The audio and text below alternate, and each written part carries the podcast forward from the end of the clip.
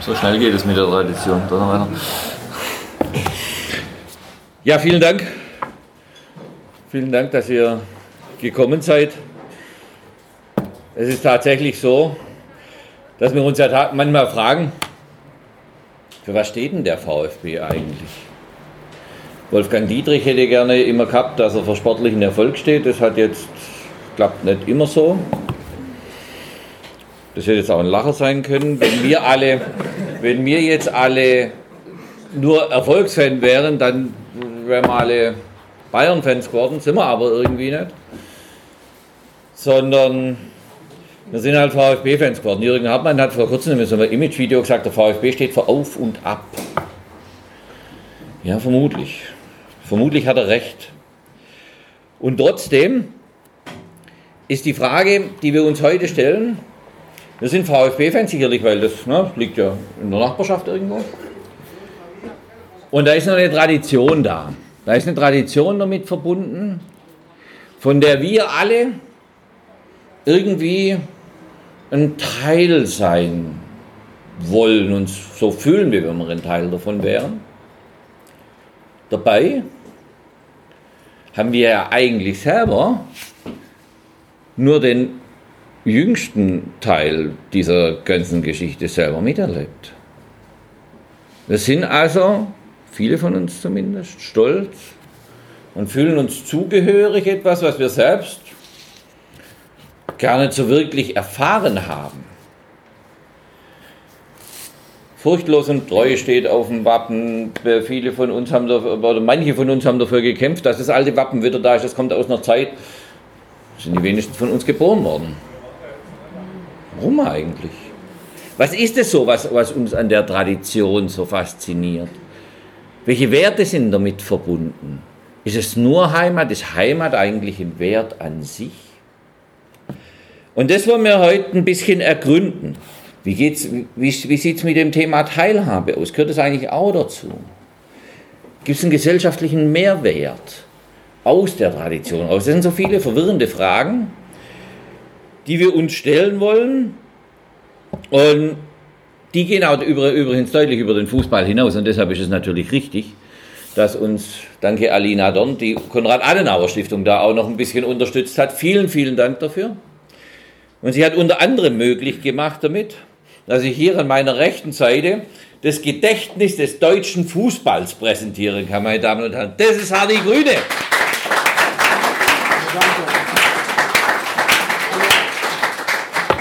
Wenn es einer wissen muss, dann muss es doch er wissen, was da so faszinierend ist. Ja, ja. Ich will noch kurz, ich will noch kurz die Hymne singen auf den, auf den Hardy, keine Angst. Der Hardy Grüne, auf deiner Homepage steht auf, du bist mit deinem Namen auf circa 130 Büchern vorne drauf vertreten. Ehrlich gesagt, wir haben lang gesprochen, aber ich weiß immer noch nicht, wie das geht. Ja, wie man in einem Leben das hinbekommt. Er ist dankenswerterweise für uns und ich spreche auch für mich, er ist dankenswerterweise ein Workaholic. Das heißt, wir haben richtig viel von ihm. Er chattet in der ganzen Welt rum. Gerne Montevideo, gerne Gargan, gerne Bristol. Er ist, er ist eigentlich immer überall. Wer ihm auf Facebook folgt, was ich übrigens sehr empfehle, er ist dauernd irgendwo anders. Sehr unheimlich interessant, stöbert Dinge auf, die wirklich, wirklich sensationell. Achso, soll ich mit der Hymne schon aufhören? Ich hätte noch ein bisschen was. Ähm, aber ich kann dich doch gleich mit einbeziehen, weil zu vielen dieser Punkte, die ich über dich erzählen will, habe ich auch konkrete Fragen. Mich würde als allererstes interessieren, weil wir das Thema Tradition haben, Hardy. Fußball, Fußball Geschichte, Fußball, Historie. Du warst von Anfang an mit dabei. Um ein neues Wort zu machen, Fußballhistorie trendet. Das, ist, das findet viel mehr Beachtung. Nimmst du das auch so wahr? Gott, ja, jetzt muss ich erstmal die Kurve kriegen. Direkt ins Thema rein. Workaholic. Ja. Schwieriges Wort, ähm, das möchte ich gerne doch mal gerade stellen, weil das klingt für mich ein bisschen äh, zu sehr, ich bin da echt verbissen, sitze nur am Schreibtisch und Arbeiten.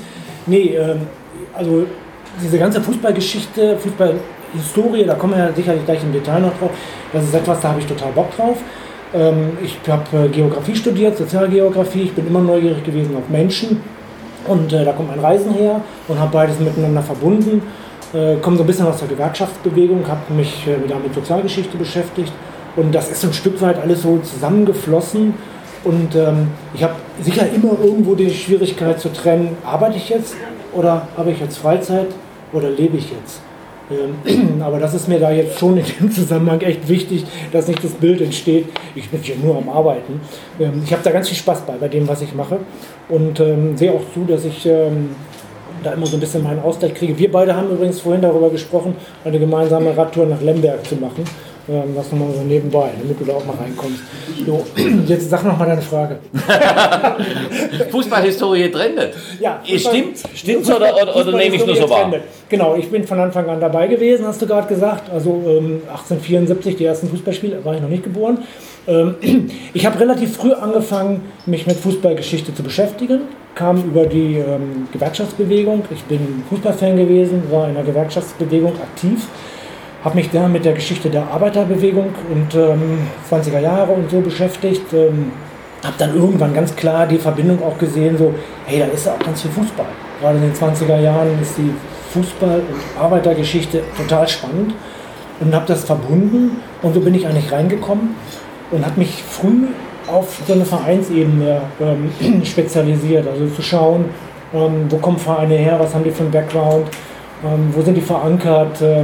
Und ähm, ja, habe dann selbst publizistisch eigenständig was gemacht. Äh, bin in den Copyshop gegangen, habe schön Fotokopien gemacht, habe das binden lassen, habe das äh, Selbstverlag über den Kicker vertrieben. Dann kam irgendwann ein Verlag, dann haben wir ein Buch rausgemacht, das war innerhalb von drei Wochen ähm, verkauft und naja, jetzt sagst du 130 Bücher mit meinem Namen drauf. Und es trendet äh, ganz bestimmt. Es trendet seit den 90er Jahren, was sehr schön ist, weil ähm, bei vielen Vereinen es angefangen hat, dass äh, engagierte Fans äh, angefangen haben, sich für die Geschichte ihres Vereins zu interessieren und zu recherchieren und ähm, zu versuchen, diese ganzen Mythen, die da sind, also die Geschichtsschreibung bis in die 80er Jahre, ist eigentlich eine Mythenschreibung. Da stimmen nur Bruchteile von dem, was in alten Chroniken so drin ist. Das ist alles immer sehr verschönert. Und äh, da haben viele Fans angefangen und inzwischen ist es, äh, also spätestens seit 2006, ist Fußball ja auch ein sehr, sehr in der Mitte der Gesellschaft angekommen. Und jetzt ist es wirklich ein, äh, ein Trendthema, was inzwischen auch kommerziell ziemlich ausgeschlachtet wird könnte jetzt noch viel mehr erzählen, aber nochmal Früher haben die, haben die, ich weiß es selber, weil das haben mir Buchhändler erzählt, haben die Buchhändler sagen immer, ähm, Fußballfans, die lesen, die lesen nicht. Du bist eigentlich das lebende Beispiel davon, dass man Fußballfans offensichtlich umerziehen kann oder die Buchhändler haben alle gelogen. Naja, der Buchhändler und das Fußballbuch, das ist eher so ein spezielles Thema. Also das äh, kennen wir immer wieder. Das, ähm, ähm, Fußball ist ja auch in, bis wirklich weit in die 90er Jahre hinein mit dem Label Proletariersport versehen gewesen. Und das sind alles irgendwie nur Rabauken und die sind alle so ein bisschen minder bemittelt, die da ähm, unterwegs sind. Und ähm, das hat jetzt mit dem Buch, mit der Literatur, mit dem Getragenen irgendwie nichts zu tun. Das hat nie gestimmt. Ähm, und ähm, ich habe die Erfahrung gemacht, dass es viele Fußballfans gibt, die nicht wirklich viel lesen. Also Belletristik zum Beispiel findet bei denen tatsächlich im Leben nicht statt. Aber wenn ein Buch über ihren Verein herauskommt, dann finden sie das spannend, das lesen sie. Und äh, ich habe mehrfach schon die, ähm, die Erfahrung gemacht, dass Leute zu mir gekommen sind, die gesagt haben, ich habe noch nie ein Buch gelesen, aber das von dir habe ich jetzt gelesen und das fand ich klasse. Und das ist der Zugang Fußball gewesen. Mhm. Und das ist natürlich ein wunderbares Geschenk. Kommt man da auch eventuell in einen Zwiespalt, wenn man vom Verein, du hast manche Bücher auch äh, als, glaube ich, als Auftragsarbeit äh, gemacht über den Verein, wenn da irgendwelche schwierige Inhalte da sind, wurde dir da teilweise schon reingepfuscht äh, in, die, in, in, in das Schreiben? Ist das schwierig dann? Das kommt schon mal vor. Ähm, ich habe die meisten Bücher ja beim Verlag der Werkstatt gemacht und äh, die, Verlagsphilosophie ist da, dass, wir, dass der Verlag versucht, ähm, unabhängige Bücher zu machen und damit auch kritisch sein darf gegenüber dem Verein. Also das VfB-Buch zum Beispiel, was ich gemacht habe, ist nicht mit dem Verein zusammen entstanden. Das heißt, da konnte ich mich auch frei bewegen.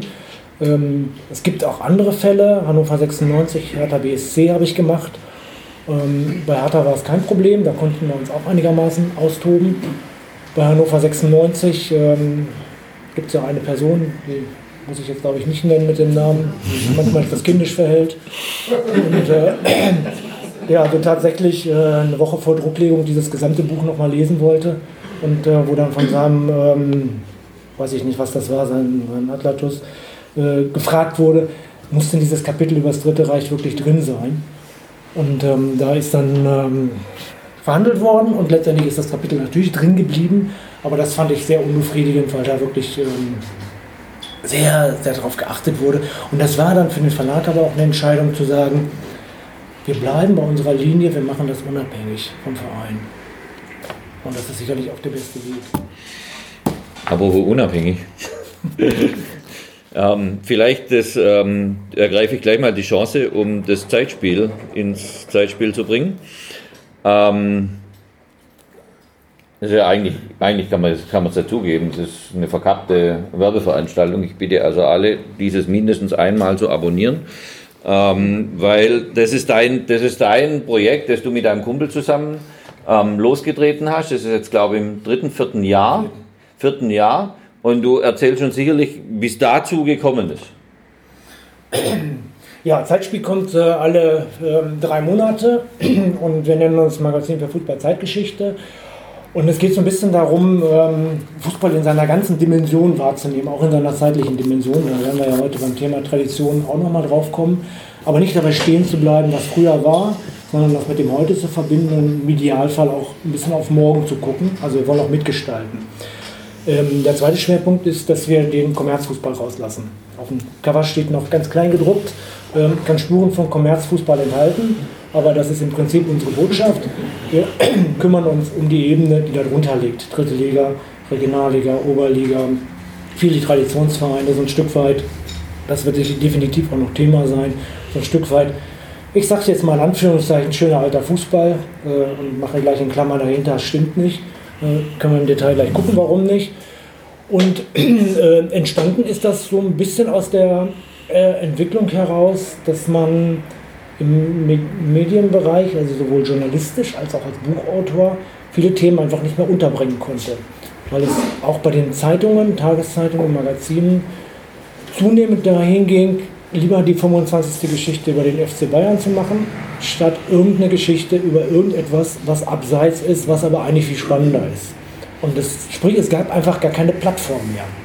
Und Frank, mein Kompagnon, hatte so ein Magazin für Norddeutschland schon aufgelegt und hatte sich da spezialisiert und hat immer schon gebaggert, komm, lass uns das bundesweit machen. Und dann haben wir das irgendwann angefangen, 2015. Und ähm, dann haben wir noch im dritten Jahr, nee, im vierten Jahr, stimmt schon.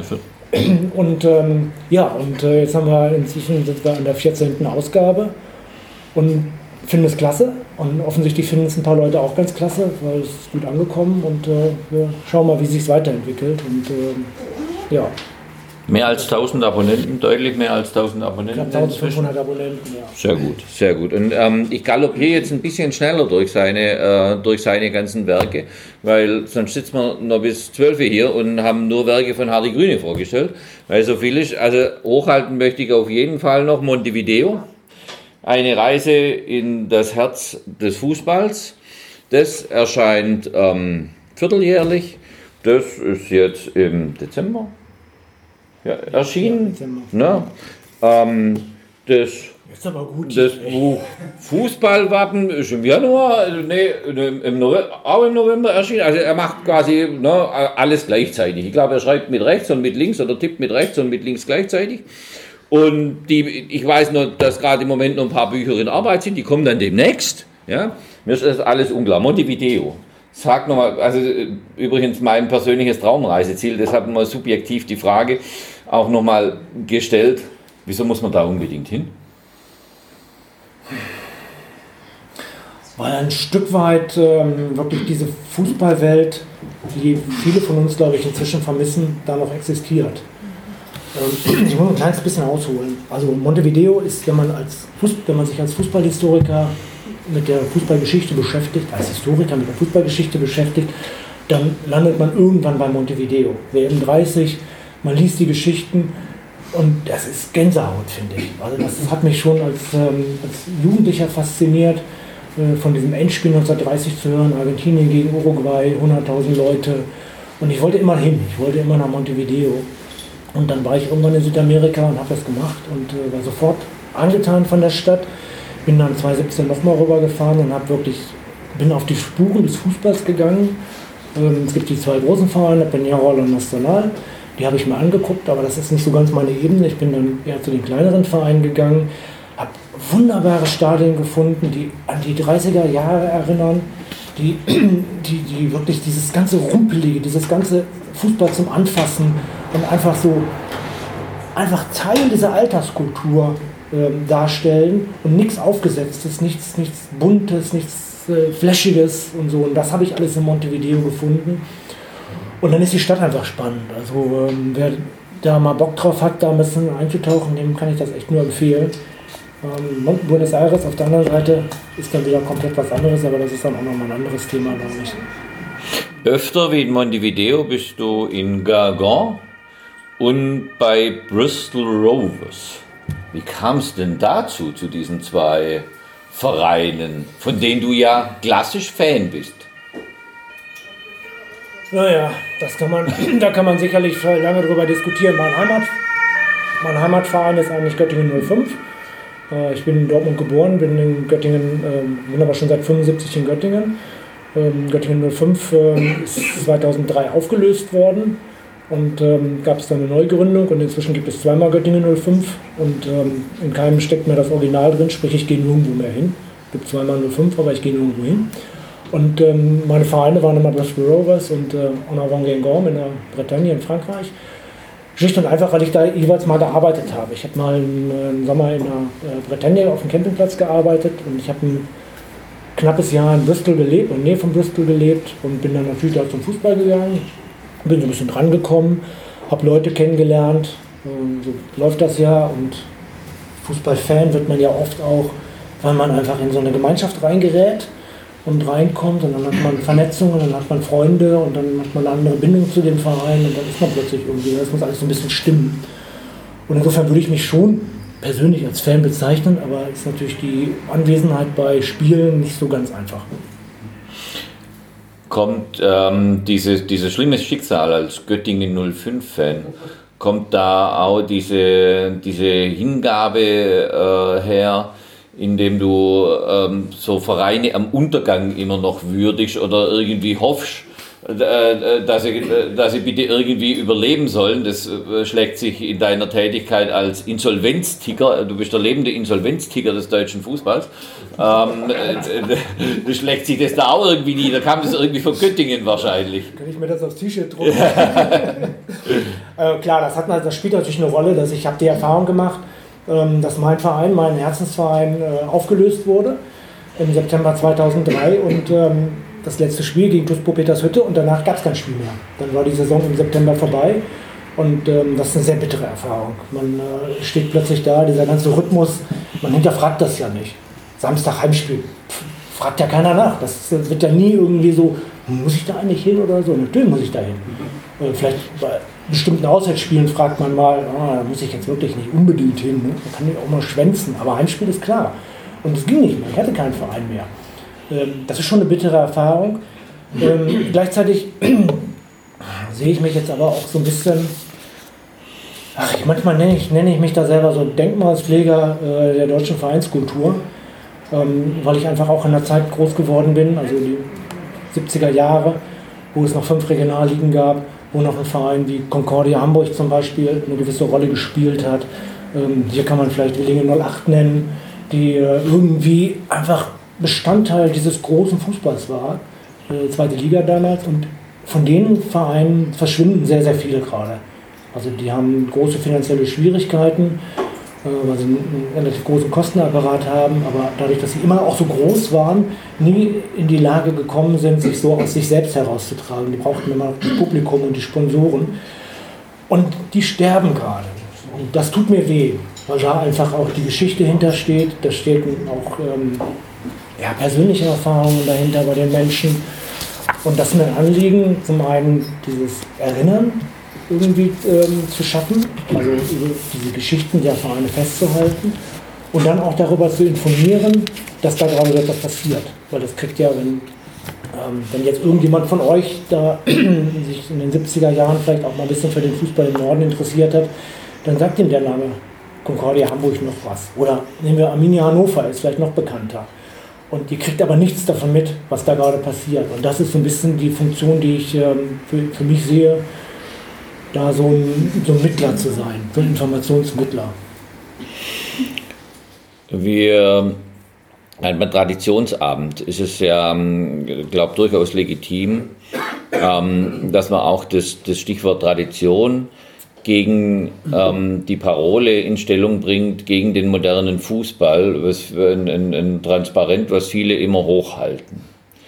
Ähm, ich habe persönlich in meinem bescheidenen Studium der Fußballgeschichte dieses Motiv gegen den modernen Fußball, nicht wörtlich, aber diese Untergangsszenarien quasi seit Anbeginn gefunden. Schon hast du auch den Eindruck, dass, dass, diese, dass diese Entfremdung, diese gefühlte Entfremdung von Fans eigentlich schon im Jahr 1900 losging? 1901. also früher, früher war alles besser. Ja. Also, ich meine, hat da jemand einen Widerspruch? Früher war immer alles besser, oder?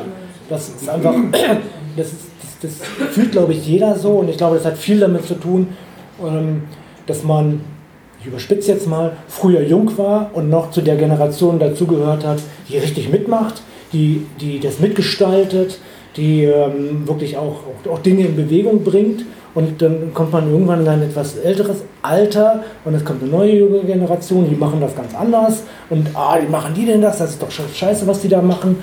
Und ich glaube, das ist erstmal so diese Basis, dass man da immer so ein bisschen mit einer Skepsis auch auf. Ähm, auf das Heute guckt, wenn man aus der Warte seiner eigenen Vergangenheit schaut. Äh, ansonsten habe ich das ganz genauso wahrgenommen, dass ähm, in den 20er Jahren gesagt wird, ach damals vor dem Ersten Weltkrieg, da war das alles so wunderbar, da hatten wir noch keine Profifußballer und der Fußball war so richtig schön rein und sauber.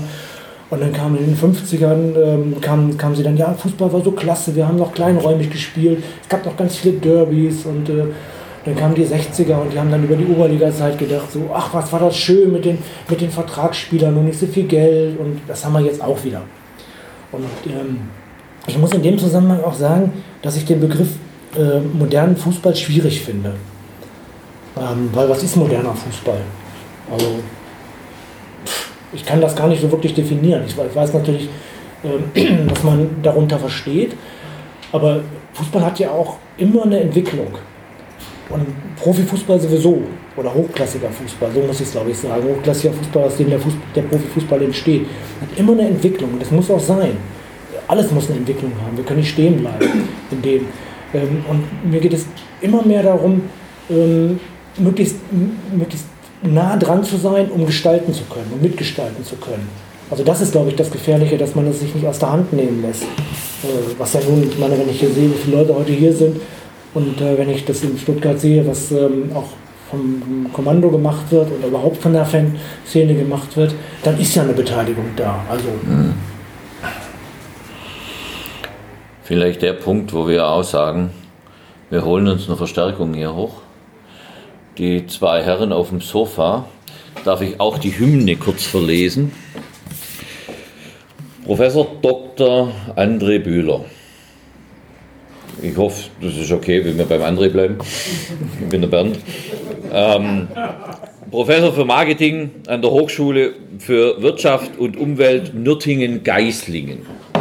Ich muss ja extra ablesen, weil das ist immer so lang.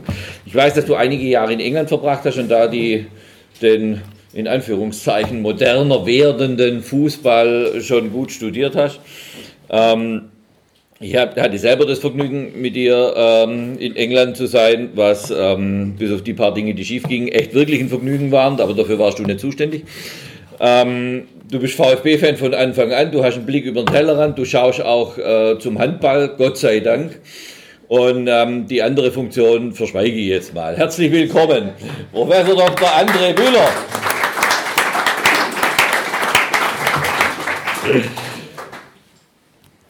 Die Stimme, eine der Stimmen, wir haben ein paar Stimmen hier, quasi das Echolot des schwierigen Umfelds vom VfB sitzt hier.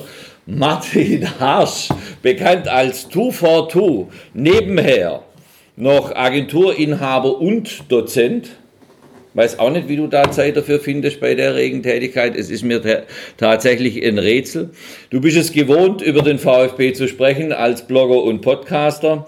Und echt in allererster Linie bist du einfach ein engagierter Fan.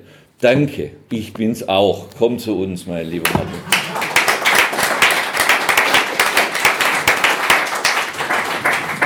Wie rum, worum? Egal wie rum. Ja, mit Twitter komme ich gleich raus. André, Hier. ich wollte dich für diesen Abend gewinnen und war mir nicht sicher, ob ich mit Tradition das richtige Thema habe. Dann sagtest du zu mir spontan am Telefon, Tradition, genau mein Thema. Das vom Marketingprofessor. Ja, das vom Marketingprofessor. Wie geht denn das eigentlich zusammen?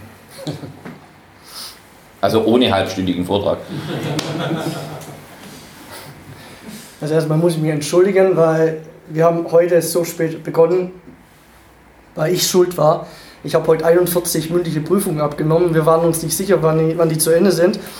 Ähm, zum Glück ist heute nichts anderes passiert an dem Tag.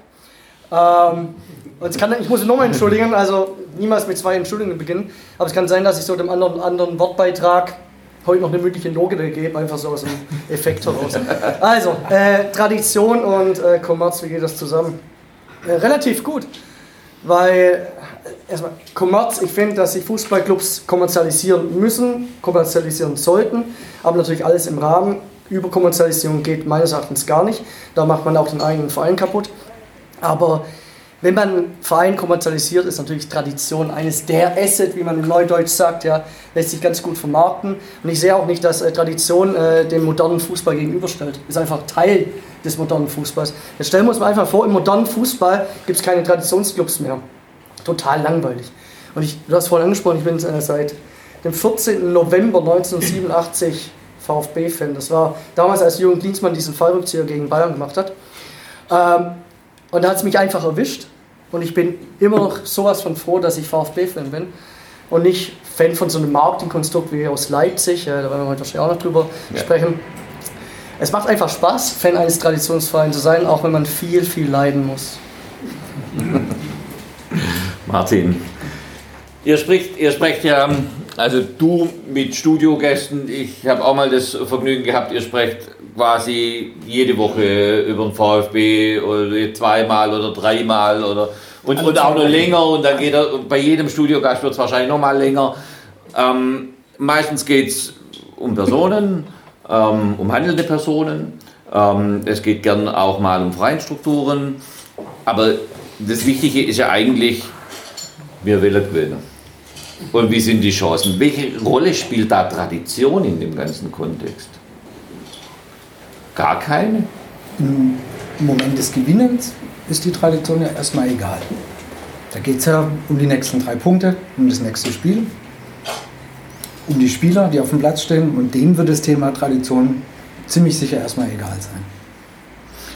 Euch und deiner Zielgruppe ist das Thema aber vermutlich gar nicht so äh, äh, egal. Das kann man nicht jede Woche wiederholen, weil es an Aktualität verliert. Ist es dann trotzdem noch im Hintergrund oder geht es einfach, sind wir eigentlich Fußballfans nur, weil wir hoffen, dass unsere Mannschaft am nächsten, am nächsten Tag bitte gewinnt? Da, ist da mehr zu spüren für dich? Also ich glaube, für, für uns Fans ist, ist die Tradition ein ganz, ganz wichtiges Thema. Weil, du hast es schon angesprochen, wir haben Konstrukte wie Hoffenheim, wie Red Bull Leipzig, wie letztendlich auch Leverkusen, wie Wolfsburg.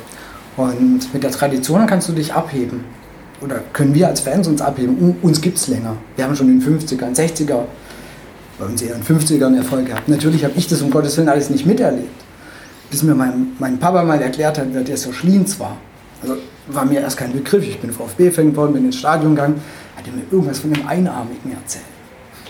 Oh wusste, ja, wusste ich in dem Moment halt mit 10 oder 12 noch nichts anzufangen. Bis ich das dann einmal halt gelernt habe, wer der Schliens ist und dass der VfB, dass es den ja schon viel, viel länger gibt, als ich Fan bin. Ich bin ein 80er-Fan geworden, relativ klein, eigentlich eher unvermittelt, weil meine ganze Familie eher nicht so arg Fußball begeistert ist. Ich bin als einziger da aus der Reihe getanzt. Der Jüngste ist dann halt jede, alle zwei Wochen ins Neckarstadion gedackelt.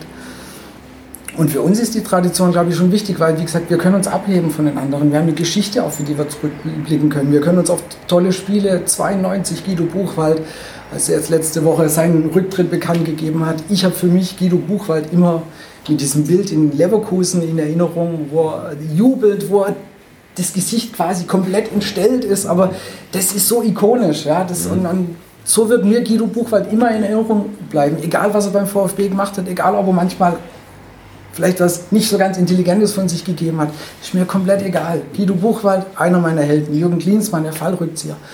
Und darauf können wir zurückblicken. Und ich glaube, das macht für uns ganz viel das Fansein aus. Mhm. Tradition. Ich habe mir bei der Vorbereitung dieses Abends dann doch beim dritten oder vierten Mal gefragt und ich gebe die Frage weiter an den Historiker. Ist dieses Thema Tradition eigentlich positiv oder negativ? Das könnte auch negativ sein, weil früher war halt doch nicht alles besser. Wir sind früher mit Randgruppen in der Gesellschaft nicht so gut umgegangen. Der Fußball hat, hat traditionell äh, ein, ein, ein, Problem mit Homosexualität. Also äh, kann Tradition eigentlich auch hinderlich sein, Hardy? Klar, und es ist auch äh, beides, es ist auch positiv und negativ. Ich muss aber ganz kurz nochmal einen Schwenk machen äh, zu meinen beiden Vorrednern, ähm, weil ich sehr spannend fand, was ist eigentlich Tradition? Also bei VfB ist das, glaube ich, unbestritten, 1893 die, die Wurzeln und seitdem eine stringente Linie, da kann man definitiv von einem Traditionsverein sprechen. Ihr habt Leverkusen erwähnt, ihr habt Wolfsburg erwähnt. Leverkusen ist 1904 gegründet, vor der Stadt Leverkusen. Seitdem eine stringente Linie im Fußball. Kein Traditionsverein, nur weil Bayer dazu steht, finde ich schwierig. Wolfsburg, die Stadt Wolfsburg ist 1945 gegründet. Der VfL Wolfsburg ist 1945 gegründet. Der konnte gar nicht früher gegründet werden, da gibt es keine Stadt. Das ist natürlich, kann man dann sagen, irgendwie, okay, da ist jetzt eine Industriestadt äh, entstanden, da kommen wir dann ja auch auf die Hitlerzeit und da wird es dann ganz kompliziert, das lasse ich mal bleiben. Aber ähm, der VfL Wolfsburg hat in den 50er Jahren in der Oberliga Nord gespielt, hat eine HSV geschlagen in Ligaspielen. Keine Tradition, finde ich schwierig. Also die Definition von Tradition ähm, fällt sehr, sehr schwer aus und ist auch immer eine Frage der Perspektive. Ich kenne es aus, eigener Erfahrung. Göttingen 05, 1905 gegründet, wird von einem FC Bayern München-Fan niemals als Traditionsverein bezeichnet werden. Von mir vollkommen klar. Seit 1905, also jetzt gibt es uns ja nicht mehr, aber also das ist ein, ein ganz schwieriger ähm, Punkt, der auch immer wieder zu Konflikten, glaube ich, führt. Und äh, die positive und negative, das sehe ich beides. Also Tradition hat, äh, wenn man jetzt auch abseits der Fußballgeschichte guckt, in die politische Geschichte äh, reinguckt, dann hat Tradition auch was ganz, ganz Negatives, was ganz Schwieriges. Tradition ist ja auch was Konservatives. Äh, und ähm, gleichzeitig hat Tradition aber auch dieses Positive an Dingen festzuhalten, die einfach eine lange, äh, lange Geschichte haben. Also da würde ich beides sehen wollen. Wenn wir, dann bleiben wir doch gleich mal bei den, bei den Vereinen. Ähm, die Vereine selbst sind es doch, die auch teilweise eine Tradition vorspiegeln, die sie nur teilweise haben. Ähm, Beispiel. Borussia Dortmund. Zum Echt, echte Liebe. Echte, mit den Slogans, ja. Aber zum Beispiel schon allein mit den Jahreszahlen.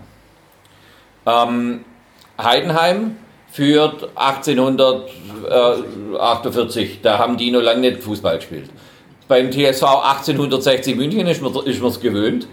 Die haben sich aber auch lang gegen Fußball gewehrt. Das sind eigentlich die, diese 18er Jahreszahlen, VfL Bochum übrigens auch, das sind ja alles aus äh, Turnvereine gewesen, die sich teilweise lang gegen Fußball gesträubt haben sogar. Ähm, der Beschiss offensichtlich wird bei, bei Hoffenheim ich habe gar nichts gegen die, aber es ist einfach 1899, da haben die ihren Verein gegründet und kickt haben sie erst zwei, äh, 1922. Ähm, da wird doch, da wird doch eine, auch eine Tradition vorgespiegelt, die gar keine ist. Oder sehe ich das falsch? Wäre es nicht legitim, wenn man eigentlich sagt, das müsste da erst losgehen, wo der Fußball, wo die anfangen haben, Fußball zu spielen? Wie wirst du denn das beim TSV 1860 München machen? Der TSV 1860 München ist kein Ja, da ging der Schiss los, ja. Das ist ein Turnverein und das ist ein, ein Vielspartensportverein und der hat mit der Turnabteilung angefangen. Die kommt von 1860. Ähm, das heißt in Bochum auch, das ist ein Fusionsverein, das ist 1938 entstanden, unter anderem mit, mit dem Fusionsverein TV 1848 Bochum. Hast du auch die Turntradition, du kannst ja nicht nur aus der, aus der Fußballperspektive sehen. Heidenheim finde ich auch nicht in Ordnung, weil da gliedern sich die Fußballer aus, nennen sich erster Fußballclub 1848, das passt überhaupt nicht. 1848 geht gar nicht. Hat in Heidenheim keiner Fußball gespielt, haben sie best, bestenfalls geturnt. Hoffenheim kann man natürlich auch drüber streiten. Also bevor sie den Aufstieg nach oben gemacht haben, hätte ich gesagt, ist in Ordnung. Die berufen sich auf ihren Turnverein und äh, der kommt von 1899. Dann haben sie ja nun versucht, dieses Ding mit 1899 Hoffenheim äh, durchzuziehen und das ist komplett daneben gewesen. Ähm, das hat ja Gott sei Dank auch nicht, äh, nicht gefunzt, das haben sie inzwischen selber eingesehen. Da wird sicherlich damit gespielt. Es steht ja immer noch im Wappen drin. Also Ja, die, Wappen- die, die verwenden die 1899 kon Ja, das, das, gehört, das gehört ja auch zum Vereinsnamen. Ja, genau. Aber sie Also- verwenden es konsequent. Ja, aber die, die Bezeichnung 1899 Hoffenheim nehmen sie nicht mehr so, ne? Doch. Ich nehme es nicht mehr so wahr. ich, also Ach so, das ja. sagt, das sagt auch keiner TSG Hoffenheim dazu, oder? Also die, Also die, ich- ich die nehme- offiziell nennt sich 1899 Hoffenheim. Gut, das mag gut sein. Also ich nehme wahr, dass, dass es häufiger jetzt wieder, also in den Medien Ja, wird von okay. TSG Hoffenheim wieder gesprochen. Dann äh, wäre es wahrscheinlich aber genauso, wie man dann versucht, teilweise das RB zu vermeiden. Also, Ja, ja, bei, bei, also dass man halt versucht, es zu umgehen, um ihnen da keinen Gefallen zu tun. Hab ich Das, mein- das ist definitiv eine Genau. Motivation. Genau. Also das ist auch meine Motivation. Ich habe noch nirgendwo 1899 Hoffenheim geschrieben. Genau. Ich schreibe immer TSG, TSG, Hoffenheim. genau. Und äh, das ist auch ein kleiner Stinkefinger von mir. Also das sage ich auch ganz ehrlich. Riesengroße Frage jetzt nach zu meiner linken Seite. Was, wenn man diese Diskussion verfolgt, André, was unterscheidet eigentlich ein, ein Traditionsverein im Marketing von einem Konstrukt, mir fällt jetzt RB Leipzig ein, komischerweise durch irgendeinen Zufall, das, das geschaffen wurde. Ich- Wenn du Marketer wärst bei Red Bull Leipzig, würdest du dich anders verhalten als äh, bei, bei einem Traditionsverein? Okay, jetzt muss ich aufpassen, dass ich nicht in, dieses, in diesen sechsstündigen Monolog reinkomme, weil das ist so mein Thema. Erstes Semester, immer wenn ich die Studierenden vor mir habe, kommt genau das. Ähm, ich versuche es mal auf drei Aspekte runterzubrechen. Also die, die Aspekte, die fürs Fußballbusiness stehen und die auch zeigen den Unterschied zwischen Fußballbusiness und normalem Business. Und dann gehe ich auf die Frage ein, wie Traditionsvereine dazu stehen. Also erste Besonderheit, die öffentliche Wahrnehmung. Die ist im Fußball exorbitant. Beispiel, äh, der Erwin Staud war von 2003 bis 2011 Präsident des VfB. Ähm, was hat denn der davor gemacht? Weiß das jemand? IBM, IBM, Geschäftsführer IBM. Und da hat er in seiner Zeit als Geschäftsführer von IBM bestimmt den ein oder anderen leidenden Mitarbeiter entlassen. Beim VfB, seiner Zeit als VfB-Präsident, hat er sechs leidende Mitarbeiter entlassen. Matthias Sammer, Giovanni Trapattoni, Markus Babbel, Christian Groß, Armin Fee und Jens Keller. Wo kam das? Überall. Das heißt, in seiner Zeit bei IBM, da hat es keinen gejuckt, ob er einen leidenden Mitarbeiter entlassen hat oder nicht. Ja? Und beim VfB überall. Stuttgarter Zeitung, Stuttgarter Nachrichten, Radio, Online, TV, überall. Das heißt, diese, diese Wahrnehmung, die wir haben im Fußball, die ist halt exorbitant. Und damit muss man umgehen können, auch als Mitarbeiter in so einem Verein. So, die zweite, da werden wir uns wahrscheinlich alle wiederfinden, die zweite Besonderheit, die heißt, alle sind Experten. Ich würde meinem Zahnarzt niemals sagen, wie er dieses Loch im Zahn zu bohren hat. Ich würde meinem Kfz-Mechaniker niemals sagen, wie er mein, mein Motor zu reparieren hat. Aber wir wissen alle, warum der Trainer falsch aufgestellt hat, warum der Sportvorstand nichts bringt, warum ein Verein schlecht geführt wird. Wir sind 80 Millionen Bundestrainer. Alles sind Experten. Wiederum ist es echt schwierig für so einen Sportverein, in so dieser Öffentlichkeit zu arbeiten, in dem jeder alles besser weiß. Jeder. Und dann die dritte Besonderheit, und das ist meines Erachtens eine der, der wichtigsten Besonderheiten, das sind wir alle, Fußballfans. Und wir unterscheiden uns, wir sind ja normale Wirtschaftskunden, ja. Wir kaufen uns Autos, wir kaufen uns Wasser, wir kaufen uns Schreibtische.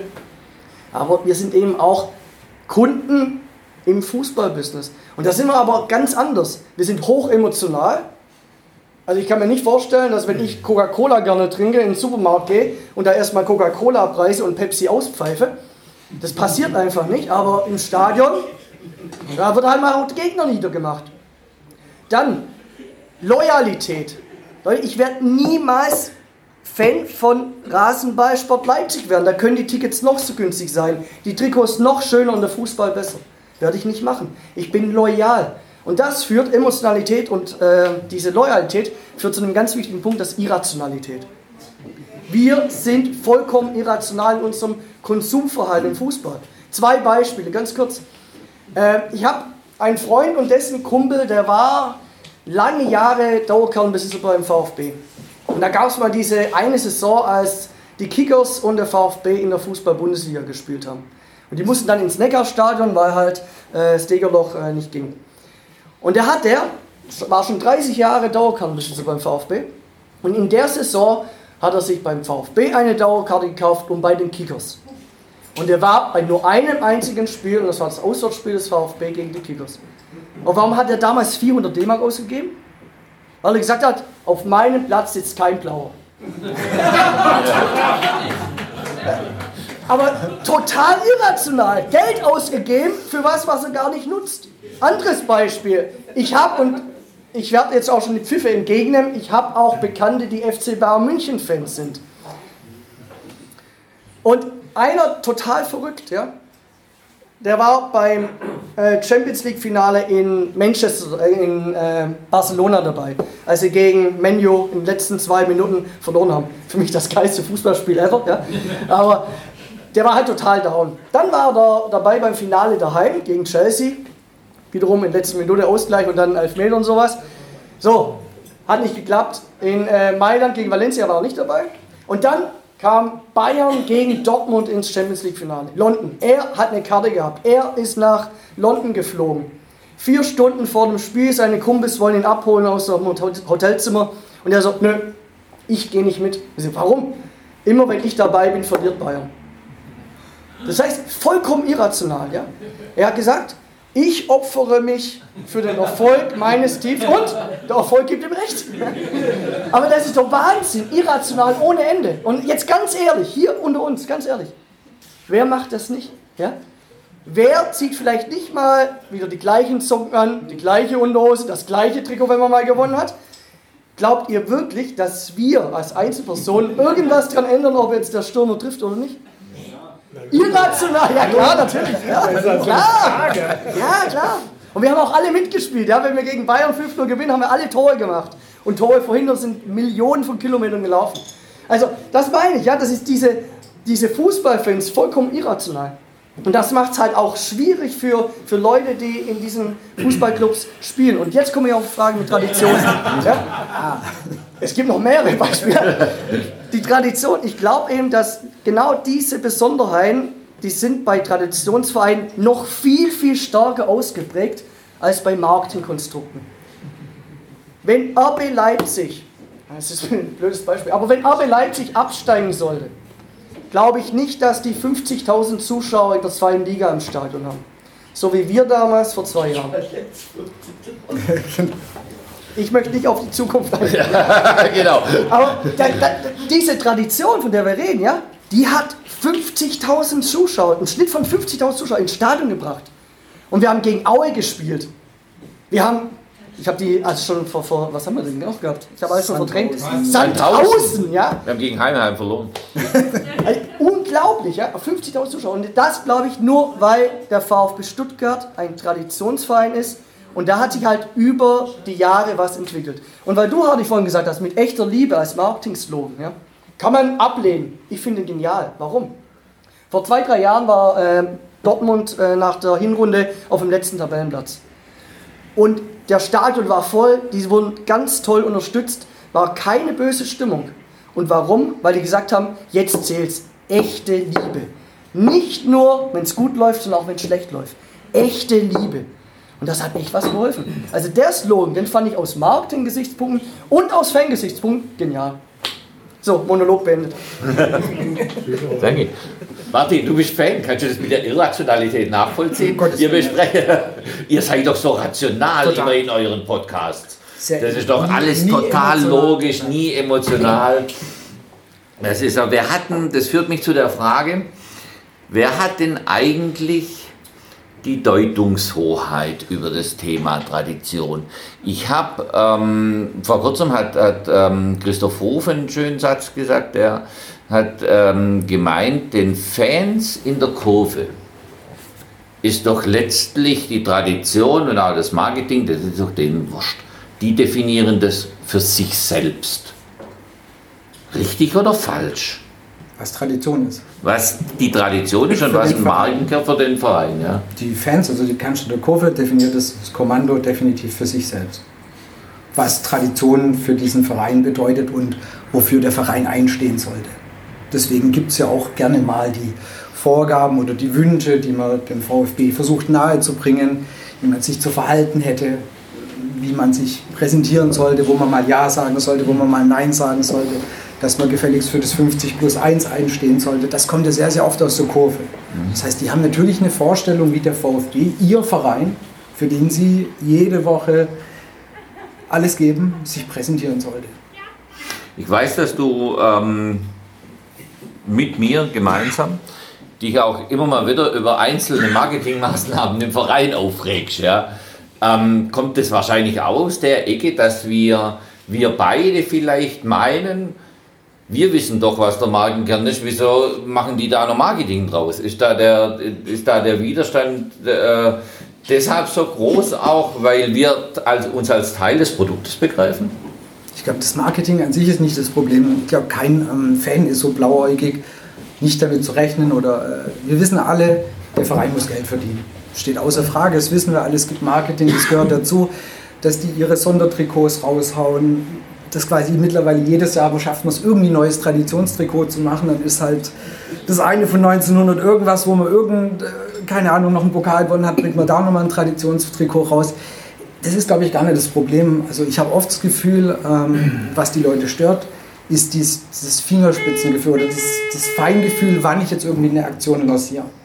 Also nach dem Motto, wenn es schlecht läuft, dann sollte ich vielleicht mal die Marketingmaßnahme kurzzeitig zurückfahren können oder ein geplantes Veröffentlichung von irgendwas zwei Tage zurückstellen, nicht direkt nach der Niederlage quasi wir sind in- Zurück, kurz mal wir- zurückstellen, wir- wir sind in- wir sind in Stuttgart, wir sind in Stuttgart, man merkt ähm, wo war ich? Genau, also angenommen, das Wochenende verloren, alle Fans haben total schlechte Laune und dann hauen die am Montag irgendwas, ich sage jetzt mal jetzt übertrieben, guck mal hier, Valentinstag, du kannst mit deiner Liebsten ins Stadion sagen, hey, um Gottes Willen, seid ihr wahnsinnig, haltet doch mal 24 Stunden die Klappe, bis sich alle beruhigt haben.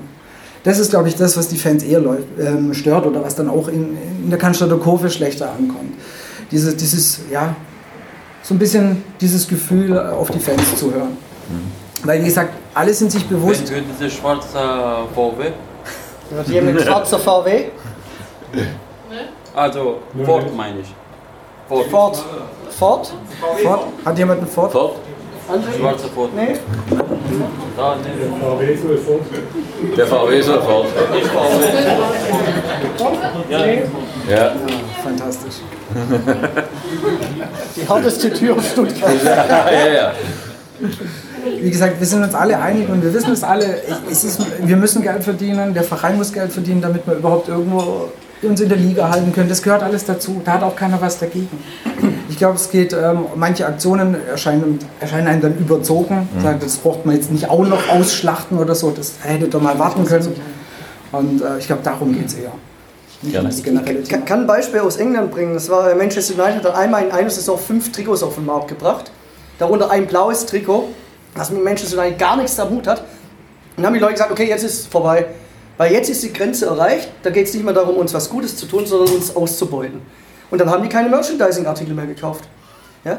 Und ich glaube, es gibt schon eine, eine Loyalität, das habe ich ja vorhin gesagt, aber die Loyalität ist nicht blind. Und man kann mit den, Fans nicht mit den alles Fans machen. nicht alles machen. Genau. Also da muss man wirklich aufpassen als Sportverein. Und, und ich denke dann, das hat auch was mit Preisen dann zu tun. Ja, also wenn, wenn halt man sagt, ich habe jetzt hier das tolle Jubiläumstrikot und das kostet jetzt halt was war die eine Aktion, da gab es einen Schlüsselanhänger oder und irgendwas noch dazu und zwar in einem schicken Karton, hat aber viel mehr gekostet und war irgendwie limitiert und zwei Tage später gab es es so zu kaufen. Dann sagst du, Leute, das muss nicht sein, ihr braucht dann keine künstliche Verknappung oder irgend sowas erzeugen, das tut's nicht.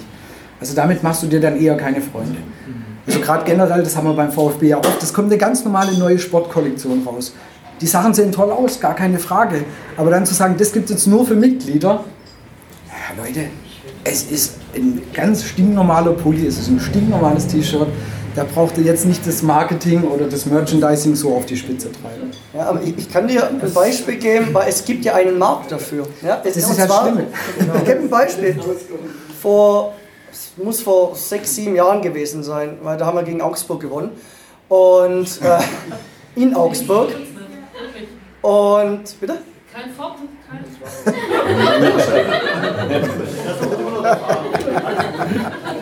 Kommt, wer, wer hat diesen Ford? Ganz ehrlich. Irgendeiner muss es ja sein. In Stuttgart. Ihr fahrt, es waren ja alle loyal hier Daimler, logischerweise. Also, Ja, mein Beispiel war also vor sechs, sieben Jahren, ähm, hat der VfB mal über Facebook so eine Aktion gemacht. Äh, die wollen über Facebook Trikots verkaufen. Dann haben sie gesagt, die haben einen Live-Ticker gemacht zum Augsburg-Spiel und haben gesagt, äh, der Torschütze für den VfB, da kann man dann, die, eine Minute später kann man dann sich dann das Trikot des Torschützen kaufen, mit Originalunterschrift. Zum genau gleichen Preis wie sonst auch. Ja? Und ich dachte mir, das Ding läuft ja nicht. Wieso soll jemand genau das gleiche Geld ausgeben für so ein Trikot, ja, nur weil es über Facebook läuft. Innerhalb von fünf Minuten haben nach Ibis, Ibisevic hat getroffen. Nach, innerhalb von fünf Minuten haben 134 Leute sich dieses Trikot gekauft über Facebook. 134 Leute, also gibt einen Markt, ja. Also, Das ist ja genau das Irrationale, was du angesprochen hast vorhin. Sehr schön Ja. klassisch angesprochen hast, dass man da einfach so reagiert. Also ich kenne das von mir selber auch. Ähm, Wenn ich in Bristol bin, dann muss ich im Fanshop immer aufpassen, weil ich hole mir die Sachen dann zusammen und äh, habe inzwischen gelernt, äh, bevor ich an die Kasse gehe, erst nochmal zu gucken, brauche ich das wirklich. Und dann lege ich da manchmal auch wieder ein paar Sachen weg. Ja, ich, glaube, uns nichts anderes übrig. Wir sind hier im Problemviertel halt. Das ist halt auch das Parkplatzproblemviertel. Da kann man nichts machen. So muss es ausgehen. Ja, ich glaube, der Jörg räumt mal auf da draußen. Das, räum, mal, räum mal ein bisschen auf.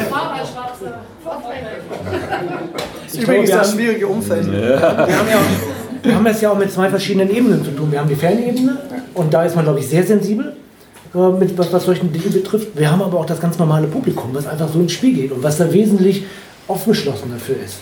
Und was vielleicht auch einen ganz anderen Bedarf hat. Also ich glaube, dass in der Fanebene, auf der Fanebene auch bestimmte Artikel erstmal so per se gar nicht nachgefragt werden, wenn man die gar nicht haben will, weil die gar nicht zu diesem Bild von seinem eigenen Verein passen. Aber auf der anderen Seite dieses andere Publikum, ich weiß gar nicht, wie man das anders bezeichnen kann, also was einfach so auch schon regelmäßig hingeht, aber einen ganz anderen Zugang zum Fußball hat als die Fanebene, die finden das vielleicht klasse, die finden den Babystrampler klasse oder sowas, wo man als, als Fan, Hardcore-Fan oder wie immer man das bezeichnet, sagt, oh Gott, das will ich nicht haben. Also das ist für, für mich ist auch die Frage, was, was ist denn eigentlich diese Zugehörigkeit, diese Tradition? Das ist, glaube ich, auch, ähm, auch unterschiedlich. Äh, in der Kurve habe ich eine andere Zugehörigkeit zu meinem Verein als auf der Haupttribüne. Das wäre bei dem Thema Deutungshoheit. Da hast du hast mit Sicherheit eine komplett andere Einstellung in der Cannstatter Kurve wie auf der Haupttribüne, Gegentribüne oder äh, in der Untertürkheimer Kurve. Die haben ein ganz anderes Verständnis vom, vom Fußball. Also nein im Sinn von, ähm, der, sag mal, die Cannstatter Kurve, die gehen hin, die unterstützen ihren Verein immer, egal was passiert und so weiter. Und für viele ist es, sagen mal, auch in den anderen Bereichen äh, von, vom Stadion, es ist vielmehr, ich gehe zum Fußball, wie ich vielleicht auch mal abends ins Kino gehe. Ja, ich nehme meine Kinder mit, wir, wir können eine rote Wurst essen, wir machen uns einen schönen Nachmittag. In der Regel ist bei VfB kein schöner Nachmittag, das wissen Und wir auch alle. keine gute Wurst. Und wir heute auch keine gute Wurst, aber das ist ein anderes Thema. Aber, ähm, Ja. und, und kein gutes Bier und kein Wein. Kein heimisches. Aber ähm, die es ist natürlich, die, die, die Fans in der Cannstatter Kurve haben davon ja von, von so einem Stadiongang, weil für die ist das ja quasi kein Spaß. Die gehen ja nicht zum Spaß hin, um sich einen schönen Nachmittag zu machen. Sie gehen hin, um ihren Verein zu unterstützen. Und deswegen haben die auch Thema Merchandising, achten die mit Sicherheit auch anders drauf, was passiert. Und, und mit Sicherheit jemand auf der Haupttribüne, der sagt, genau, super Aktion, finde ich klasse, was der neue ähm, Eisbär-Pulli kostet 189 Euro, kaufe ich. Also die haben da mit Sicherheit, nicht alle, aber sehr viele haben ein anderes Verhältnis dazu und sehen das entspannter. Und deswegen gibt es ja auch oft diese Missstimmung zwischen ihr in der Cannstatter Kurve, ihr steht nicht für den Verein. Also gibt es ja schon auch diese Stimmen, die dann sagen, nur weil ihr sagt, so sollte es sein, weil ihr schreit Dietrich raus, wir sehen das nicht alle so. Das war ja auch die Debatte um das Wappen, soweit ich das mitbekommen habe. Ich glaube, beim Wappen waren sich fast alle einig, dass das alte das Schönere ist.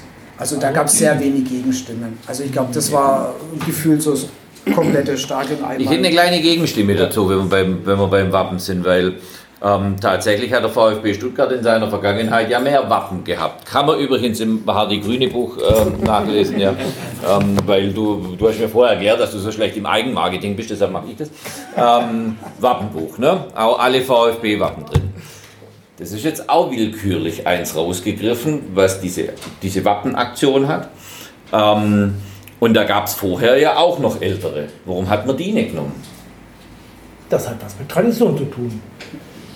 Also das war gefühlt das Wappen, was wir jetzt haben, mit dem bin ich groß geworden. Das kenne ich. Genau.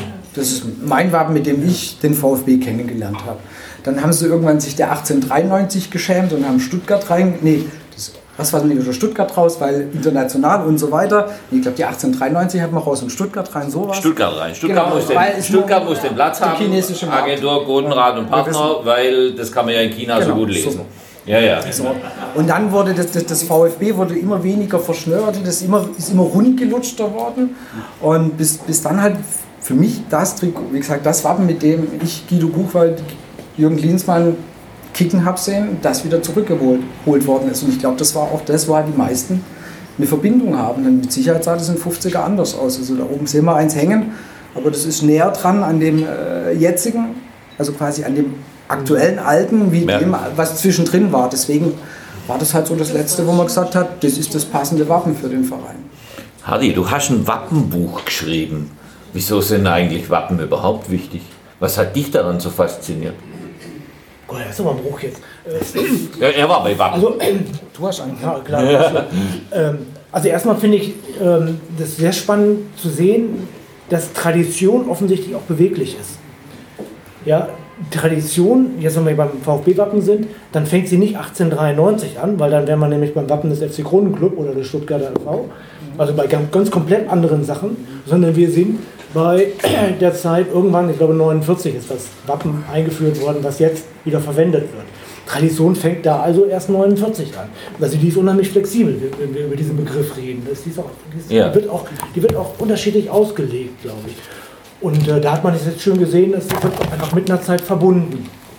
Das wird mit einer Zeit verbunden mit Robert Schliens, mit dem, mit dem Einarmigen, also mit einer erfolgreichen Zeit. Und, und dann natürlich die Zeit, wo man selber mit groß geworden ist. Ne? Ich habe es aus meinem eigenen Verein, ähm, Göttingen 05, da steht oben drin Göttingen und in dem O sind die Punkte drin.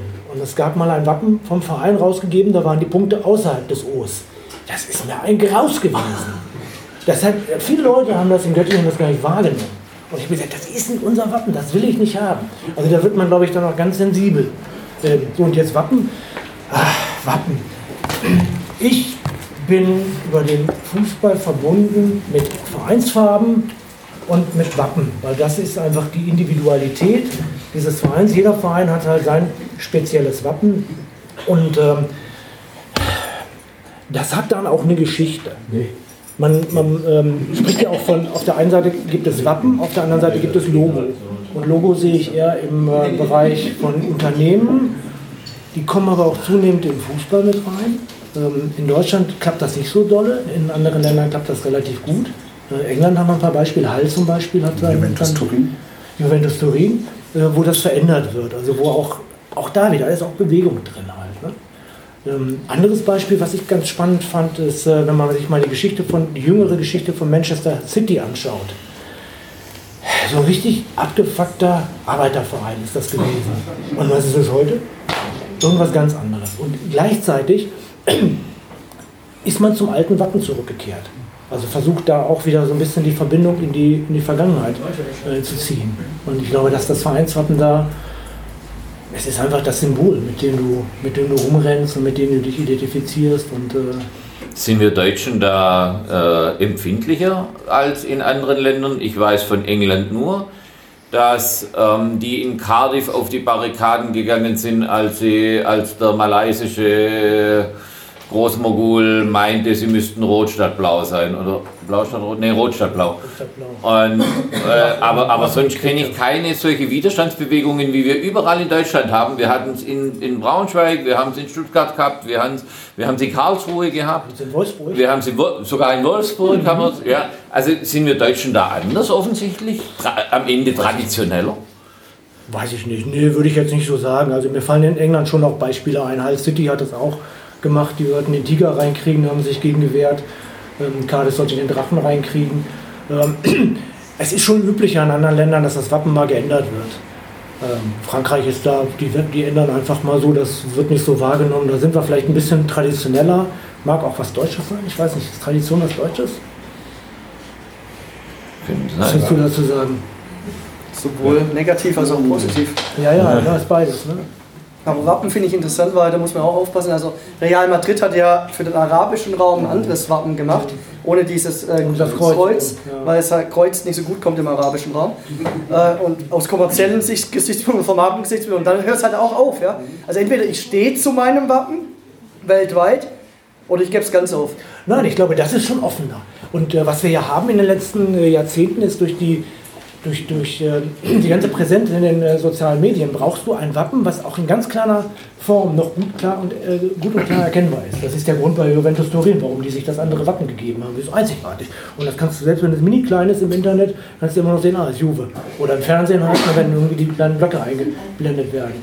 Bayern hat sein, sein Wappen jetzt äh, entschlackt. Da sind ein paar weniger äh, von diesen Wecken, Wecken drin, damit das irgendwie klarer wird. Die Schrift ist ein bisschen größer geworden. Also das hat dann ja auch ganz klar solche Hintergründe. Und das muss man auch hinnehmen. Das haben wir ja vorhin auch schon mal gesagt. Das bewegt sich auch. Das, das, es ist auch logisch. Das muss sich auch bewegen. Das muss sich entwickeln. Und es muss sich auch mal in Dinge entwickeln, wo man vielleicht nicht so dahinter steht. Dafür sind wir im kommerziellen Bereich unterwegs. Und ähm, das ist auch ein Widerspruch, finde ich. Dieser, ich als Fan habe keinen Bock auf Kommerz. Aber gleichzeitig kann mein Verein ohne Kommerz gar nicht überleben. Also das ist ein Widerspruch, den muss ich aushalten. Und der ist manchmal nicht so gut auszuhalten. Als Fan eines Drittligisten ist es ein bisschen leichter als als Fan eines Bundesligisten. Ich, also, ich, also es gab nie Göttingen nur fünf Strampler. Das ist schon mal was schön. Hat man nicht trotzdem, André. Ähm, Gab es nicht lange Zeit bei uns ein Missverständnis, in dem er, was Waffen betrifft, ähm, Werbeagenturen an die Wappen rangelassen haben, die rangegangen sind, als wäre das Wappen ein Logo. Oder ist es, äh, was wirst du aus Marketing-Sicht sagen? Wirst du, ich würde Werbeagentur, ich, war's, ich bin selber Werber, ich würde dann sofort das Wappen wieder wegnehmen ja, und sagen, ihr geht da nicht ran.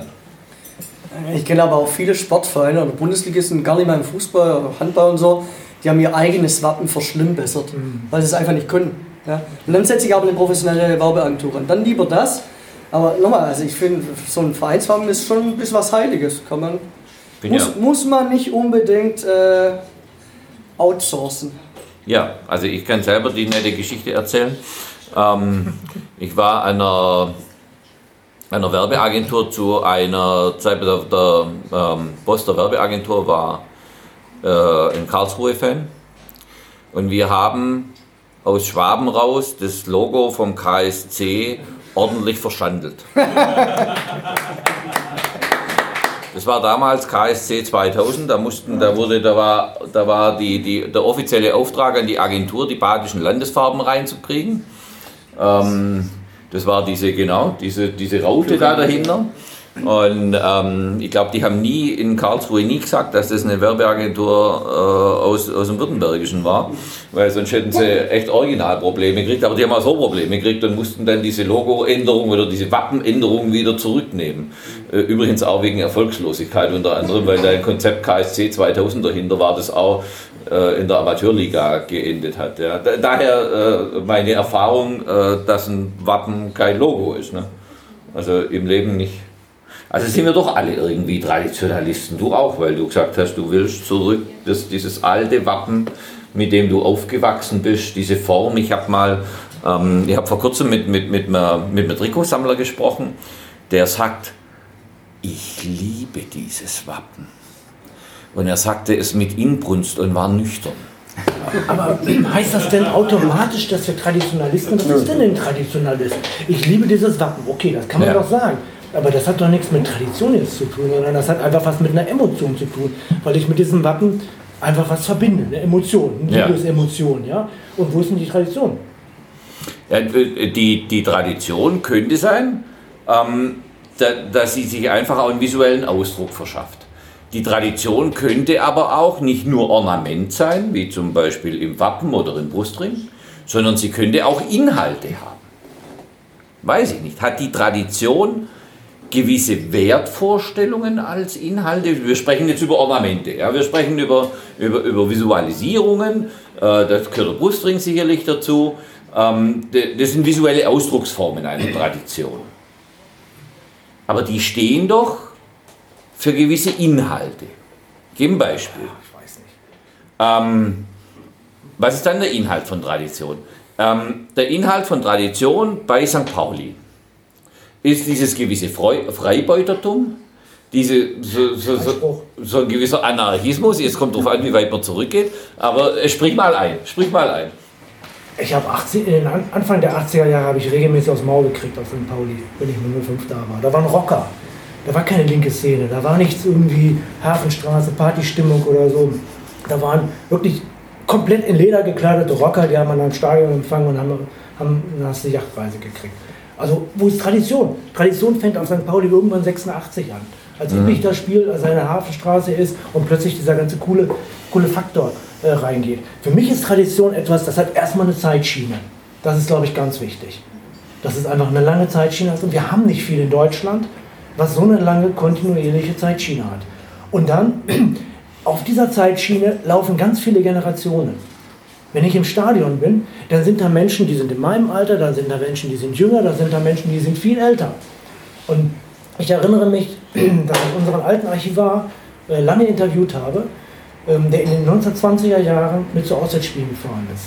Und der ist mit meinem Verein in den 1920er Jahren zu Auswärtsspielen gefahren. Und das war meine Tradition, das war meine Verbindung.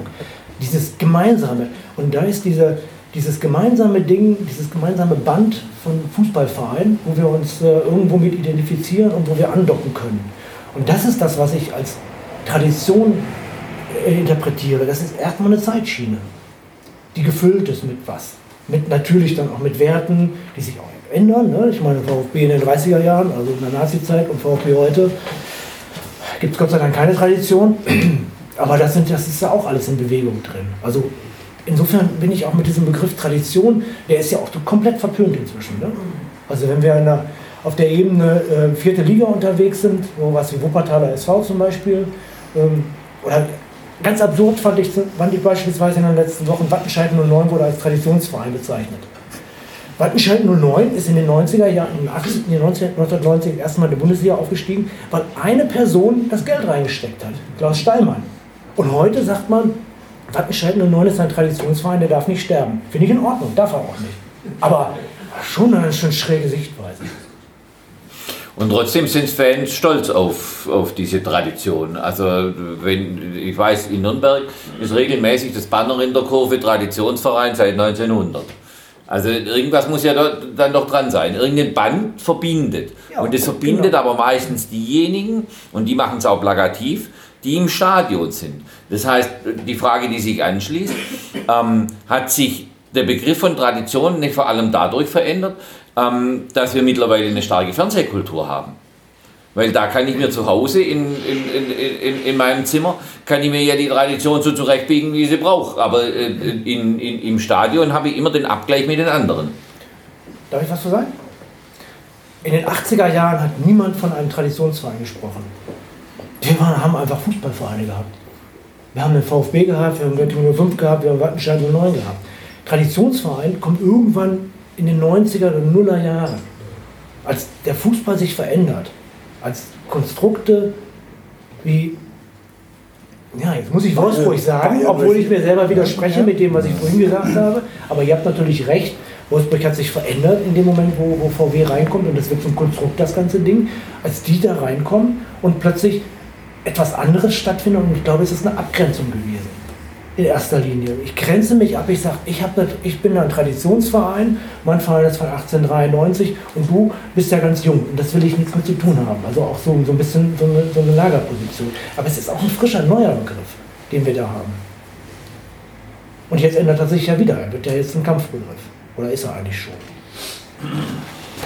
Tradition als Kampfbegriff? Würdest du das unterschreiben? Ja, Ich glaube, äh, Tradition hängt auch ganz viel mit Geschichten zusammen, die man erlebt hat. Genau. Also VfB nehmen wir mal was. Meine VfB-Tradition besteht aus nochmal Jürgen Klinsmann, Fallbezieher, äh, 7 zu 0 gegen Dortmund mit zwei Allgüver-Toren. Ähm, Deutsche Meisterschaft 92, 2007, das sind Geschichten. Natürlich kann Rasenballsport Leipzig gar nicht so viele Geschichten erzählen, weil es noch nicht so, so häufig gibt oder so lange gibt. Aber irgendwann in den nächsten 40 Jahren, wenn es da Red Bull noch gibt, Red Bull nicht, aber wenn es noch RB Leipzig geben sollte, haben die vielleicht ähnliche Geschichten wie der VfB jetzt. Ja? Also es geht meines Erachtens viel über Geschichten, diese Tradition, die man erzählen kann. Und VfB Wolfsburg übrigens, die waren 1955 deutscher Feldhandballmeister. Also gar nicht so untraditionell. Entschuldigung. Handball. Hast du das vorbereitet? Ach so, deshalb. Nee, deshalb das habe ich ja vorhin auch schon gesagt. Die haben ja, ich glaube, 50 haben sie gegen den HSV in der, in der Oberliga Nord gewonnen. Also die haben auch im Fußball eine lange Tradition. Ne? Ja, aber du hattest ja auch Leverkusen angesprochen, warum die nicht als eingesessener Verein anerkannt werden. Oder also von der Fanszene. Weil sie eben, wie du es gesagt hast, sie sind später dazugekommen. Sie sind in den 80er dazugekommen. In die Riege der damals vorherrschenden Aber Vereine. warum, warum wird dann Mainz und Augsburg, warum werden die dann akzeptiert? Sind sie nicht in der Fanszene nicht? Also in, in der Fanszene ist Mainz und Augsburg nicht relevant. Sorry, also das ist, das, ja, sorry, tut mir leid. Also Mainz und, und ähm, Augsburg sind in der Fanszene. Das, ja, man weiß, dass es die Vereine gibt, aber das ist, also es gab ja neulich diese, diese mach dir deine Traumbundesliga. Ja? Also was wäre deine Traumbundesliga? Da wurde nie Mainz genannt, da wurde nie Augsburg genannt. Das stellt sich niemand darunter vor. Was interessiert Fans? Interessiert, dass der gegnerische Block rammelvoll ist, dass man richtig, dass man sich quasi so kenne ich es auch noch aus den 90ern, dass man sich gegenseitig zuruft, irgendwie Interaktion mit den anderen Fans hat. Das ist eine starke Fanszene da. Das hat Mainz nicht, das hat Leverkusen bis heute nicht. Das ist aber auch eine Frage der Generation. Ich weiß das von Braunschweig, dass ähm, das früher so üblich war, dass Kinder automatisch Eintracht-Fans waren. Inzwischen ist das nicht mehr so. Inzwischen gibt es viele Wolfsburg-Fans in Braunschweig, weil die Eintracht einfach abgetaucht war und Wolfsburg erfolgreich war und dann tendiert man dahin. Das heißt, ähm, das ist auch immer eine Frage der Altersperspektive, wie du die siehst, wahrscheinlich. Und meine, meine, ich bin ja noch zwei, drei Tage älter als du, also meine Raum-Bundesliga würde wahrscheinlich noch Vereine drin haben, die bei dir nicht auftauchen. Das mit Sicherheit, aber genau, klar, es ist immer die Frage, wann, wann habe ich das erlebt, wann habe Genau, ich, da- wann ja. ich, hab ich angefangen ins Stadion zu gehen. Und da war für mich Leverkusen halt zum Beispiel eine Mannschaft, die relativ neu war. Also die, die waren halt da und man wusste, ja, die haben halt mehr Geld, die werden unterstützt. Also kriegen ein bisschen mehr Geld, als äh, wir das tun, wir armer VfB. Und wir müssen quasi uns alle selber arbeiten und dann gibt es den großen Konzern, der im Hintergrund steht und das Geld genauso letztendlich bei Wolfsburg. Und deswegen, ich sage mal, so in der Fanszene ist die Akzeptanz von, von diesen Vereinen einfach nicht vorhanden. Also, das, Ja, aber nicht, äh, die, das ganze Traditionsthema, das ihr da wunderbar bearbeitet hier jetzt, aber sind das nicht die Vereine, die so die Tradition so raushängen, ne? sind das nicht die Erfolglosen? es, kommt, es ist oft ein Anker. Das ist mit Sicherheit ein Anker und wir haben noch was, was ihr nicht habt. Das ist es Ja, mit Sicherheit. beschäftigt sich nicht der VfB Stuttgart in seinem Präsidium und weiß Gott, was er ist ganz ex äh, extrem was er dann staut, äh, der sich ja mehr um die Mitglieder gekümmert hat, die letztendlich ein Kostenfaktor für den Verein sind. Äh, der Mitgliedsbeitrag von 40 Euro, da kann schon kein Mitglied äh, verwalten.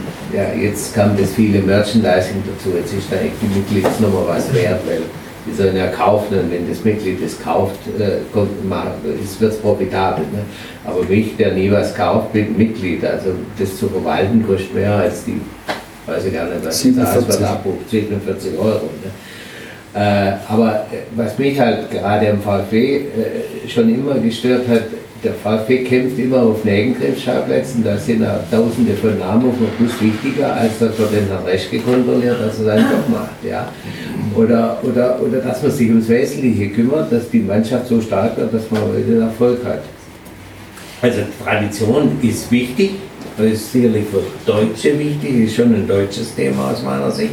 Also in Spanien ist die Tradition nicht so groß aus meiner Sicht. Ich gucke viel spanischen Fußball an, aber äh, das ist ein Nebenkriegsschauplatz für, für eine Ausrede für uns da unten. Wirklich? Ich habe eine These. Meine These lautet, je, erfolgreich, je erfolgloser eine Mannschaft ist, desto mehr hängt man sich an Traditionen fest oder an Geschichten fest, weil man braucht ja was im Leben. Ja? Ja. Aber das ist eine These, müsste man vielleicht mal wissenschaftlich eruieren. Mit Sicherheit, nee, ist mit Sicherheit was Aber Wahres ist dran. Die Frage ist doch, wie viel ist noch Tradition beim VfB nach einer Ausgliederung? Man muss ja dann unterteilen zwischen Verein und AG. Endet da eine Tradition in gewisser Weise mit einer Ausgliederung? Ich würde zuerst gerne den Historiker antworten lassen. Auch wenn man das ganz nüchtern betrachtet, ist die Historie natürlich gebrochen. Genau. Ähm, Aber wir waren ja schon dabei, ähm, du hast das ja so wunderbar erklärt, dass der, der Fußballfan jetzt nicht so ganz nüchtern rangeht an solche Sachen, sondern emotional rangeht. Und ich glaube, das äh, wird dem werden auch alle machen. Also Ja, aber es ist doch momentan auch ersichtlich, dass gerade mit den erhöhten Marketingaktionen und den ganzen Aktionen in der AG sehr viele Fans auf Abstand gehen zum Verein. Und da spielt dann hier Tradition dann auch nicht mehr so. ich Weil glaube, man ist ja jetzt in der AG. Ich glaube, dass das auch ein größeres Thema ist. Also ich weiß jetzt nicht, ob das unbedingt, also die AG ist sicherlich, die war ja dann auch umstritten. Das ist sicherlich eine schwierige Entscheidung, wo, wo auch äh, jeder seine eigene ähm, Meinung zu bilden musste. Ähm, aber ich glaube, dass insgesamt ähm, eine Übersättigung bei einem bestimmten Klientel von Fans ist mit der ganzen Vermarktung und ähm, dieser, dieser Allgegenwart von Fußball. Also das geht mir persönlich auch so. Mir ist Fußball einfach viel zu präsent. Also das, äh, das ist äh, etwas gewesen, was irgendwie so, ein- so ein Ding war, was mein Leben begleitet hat, aber nicht 24 Stunden am Tag. Und das passiert ja heute noch wirklich überall.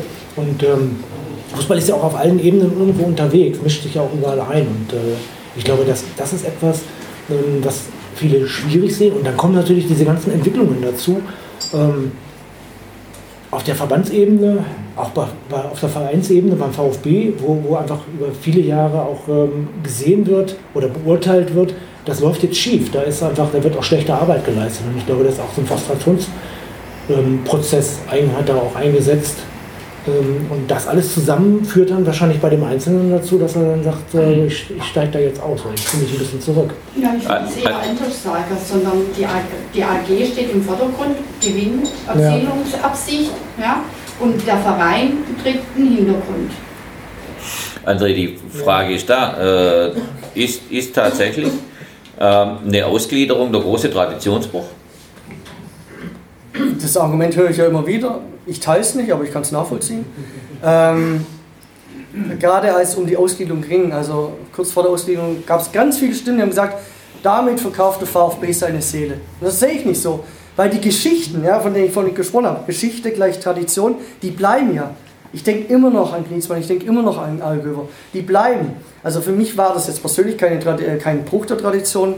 Aber ich kann das natürlich auch verstehen, wenn man das, wenn man das anders sieht. Ja? Ähm, wir haben fünf Dauerkarten in der Familie in der Cannstatter Kurve. Und meine Familie geht nicht zur VfB AG, geht nicht zum VfB e.V., die gehen zum VfB ins Stadion. Die machen keinen Unterschied zwischen AG und e.V. Die gehen zum Fußball. Aber unterschiedliche Sichtweise. Aus Tradition gehen die hin. Ja, genau, weil die schon Die vor Jahrzehnten davon. bei dem, der hingeht, nicht beim Verein. Wir reden doch jetzt auch über So wie Kommerz. andere Sonntags in kirchliche Tradition oder auf der Friedhof, so gehen halt viele. Genau. Meine- Tradition. Ähnlich. Das Ergebnis ist Und meine, meine Familie regt sich traditionellerweise seit über 40 Jahren über den VfB auf. Das ist auch Tradition. Wir reden doch jetzt auch nicht Also- über Tradition, wir reden über Kommerz. Und Kommerz ist auch etwas, was immer zum Fußball gehört hat. Und äh, da sind wir wieder bei dem Ding, irgendwie früher war alles besser. In den, in den 20ern haben sie auch schon gemeckert, weil das alles so viel zu kommerziell geworden ist. Und das ist jetzt einfach die nächste Stufe in der Entwicklung des Fußballs. Und ähm, ich bin, ich bin Gott sei Dank nie in die, in die Situation gekommen, dass mein Verein sich ausgegliedert hat für irgendeine AG oder in, in, in irgendeine andere Form. Mein Verein ist immer ein EV geblieben.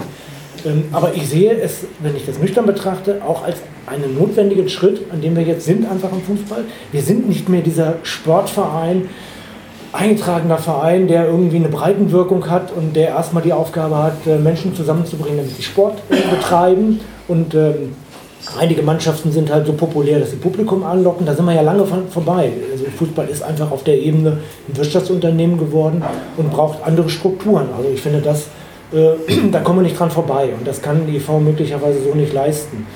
Ähm, da wäre eine spannende Frage, ähm, zu schauen, irgendwie, in welche Richtung kann es denn eigentlich gehen? Und ich glaube, da sind sich auch viele einig, dass die Richtung, die wir im Moment haben, möglicherweise nicht so die ideale ist. Und es funktioniert ja oft auch nicht. Also wenn ich mir 60 München angucke, ähm, ich bin mir absolut sicher, dass ich in den nächsten anderthalb bis zwei Jahren den KfC Uerdingen in meinem Insolvenzticker haben werde, weil der Ponomarov keinen Bock mehr hat. Also äh, das läuft ja jetzt nicht so glatt. Also das heißt, wir können auch mal über Alternativen nachdenken. Aber erstmal muss ich, glaube ich, äh, zugestehen, okay, es ist ein kommerzieller Prozess und in dem sind wir drin. Und da kannst du jetzt wahrscheinlich viel besser was dann zu sagen, wie, was das heißt und wie notwendig das auch ist. Also was, mich jetzt ein bisschen stört ist, also wir reden über Traditionen, wir reden über Marketing und Kommerzialisierung und AGs. Ja. Was Tradition ausmacht, ist, dass es irgendwas tradiert wird über mindestens zwei Generationen. Also die Fans, die 2007 als Kinder die Meisterschaft erlebt haben, die haben seither nur Scheiße erlebt, also die tradieren jetzt in dem Moment gerade diese Stimmung, die jetzt gerade vorherrscht. Wenn wir jetzt aber über, über Kommerzialisierung und Marketing reden, warum macht der VfB zum Beispiel das so ein Narrativ, furchtlos und treu? Also man beschäftigt sich mit einer Tradition, mit einer sogenannten Tradition in diesem Verein, die sich aber eigentlich eher auf, so, auf die württembergische nationalistische, militaristische Tradition bezieht. Das sind so Sachen, die mich viel mehr interessieren. Ja was hat Tradition, äh, was Kommando Cannstatt vor sich herträgt oder was andere äh, Fanvereinigungen vor sich hertragen, mit dem zu tun, was heute den Verein ausmacht. Ich finde das ein bisschen äh, an der ganzen Diskussion gerade vorbei. Marketing bedient sich solcher Narrative mit Tradition. Ne? Furchtlos und treu war ein Marketing-Narrativ, was vor wenigen Jahren eingeführt wurde, weil man gedacht hat, man kann irgendwie diesen diesem äh, Kommando Cannstatt-Block da irgendwas äh, entgegenbringen oder sowas in die Richtung geht. Aber es geht nicht um den Verein und um das, was tradiert wurde über, sagen wir mal, die Jahre nach 1950, sondern es geht um eine württembergische nationalistische Tradition, die die praktisch so als Schild vor sich her tragen. Das Marketing am VfB ist sich nicht zu billig, das weiterzutragen. Martin, du, so du, bist der Jüngste hier. Du bist der Jüngste hier. Wie, wie empfindest du furchtlos und treu? Mein, Vater ist überzeugter oder richtiger Schwabe. Der ist in Fellbach aufgewachsen und ähm, wir hatten recht früh, oder ich hatte recht früh eine Flagge vom Königreich Württemberg. Und da stand schon immer furchtlos und treu dran. Deswegen ist für mich das furchtlos und treu, verbinde ich mit dem Königreich Württemberg. Und ich, also für mich ist es nicht negativ belegt. Es kam ja quasi bei der Gründung diese Verbindung zwischen König und dem Volk. Wir gemeinsam furchtlos und treu. Da ist der, der initiale Ursprung von dem, oder daher kommt ja das furchtlos und treu. Deswegen habe ich da nie eine negative Verbindung mit gehabt. Ich habe das mit dem Königreich Württemberg ver verbunden oder verbinde es noch damit. Und es ist für mich erstmal nichts Negatives, es gibt es nicht mehr, deswegen. Ich hatte zum Beispiel, es wurde ja damals viel äh, in die Richtung ähm, des Dritten Reiches. Äh, die Konstellation habe ich so nie gesehen, weil, wie gesagt, ähm, für mich war es ein paar Jahre früher. Die sehe, und, und nicht die, negativ. Die, die, sehe ich in dem, in, die, die kann ich allerhöchstens in, in diesem Martialität feststellen, wie das daherkommt. Und oberflächlich betrachtet, ohne historische Kenntnis, könnte man schon sagen, okay, da assoziiere ich diese Richtung. Ähm, Frage an den Historiker, wie hast du dieses furchtlos und treu empfunden? Eher als gewachsen oder eher als vom Marketing gesetzt? Das ist für mich aufgesetzt. Ich habe da jetzt ja keinen emotionalen Bezug. Ich finde der Spruch macht mir ja äh, Gänsehaut.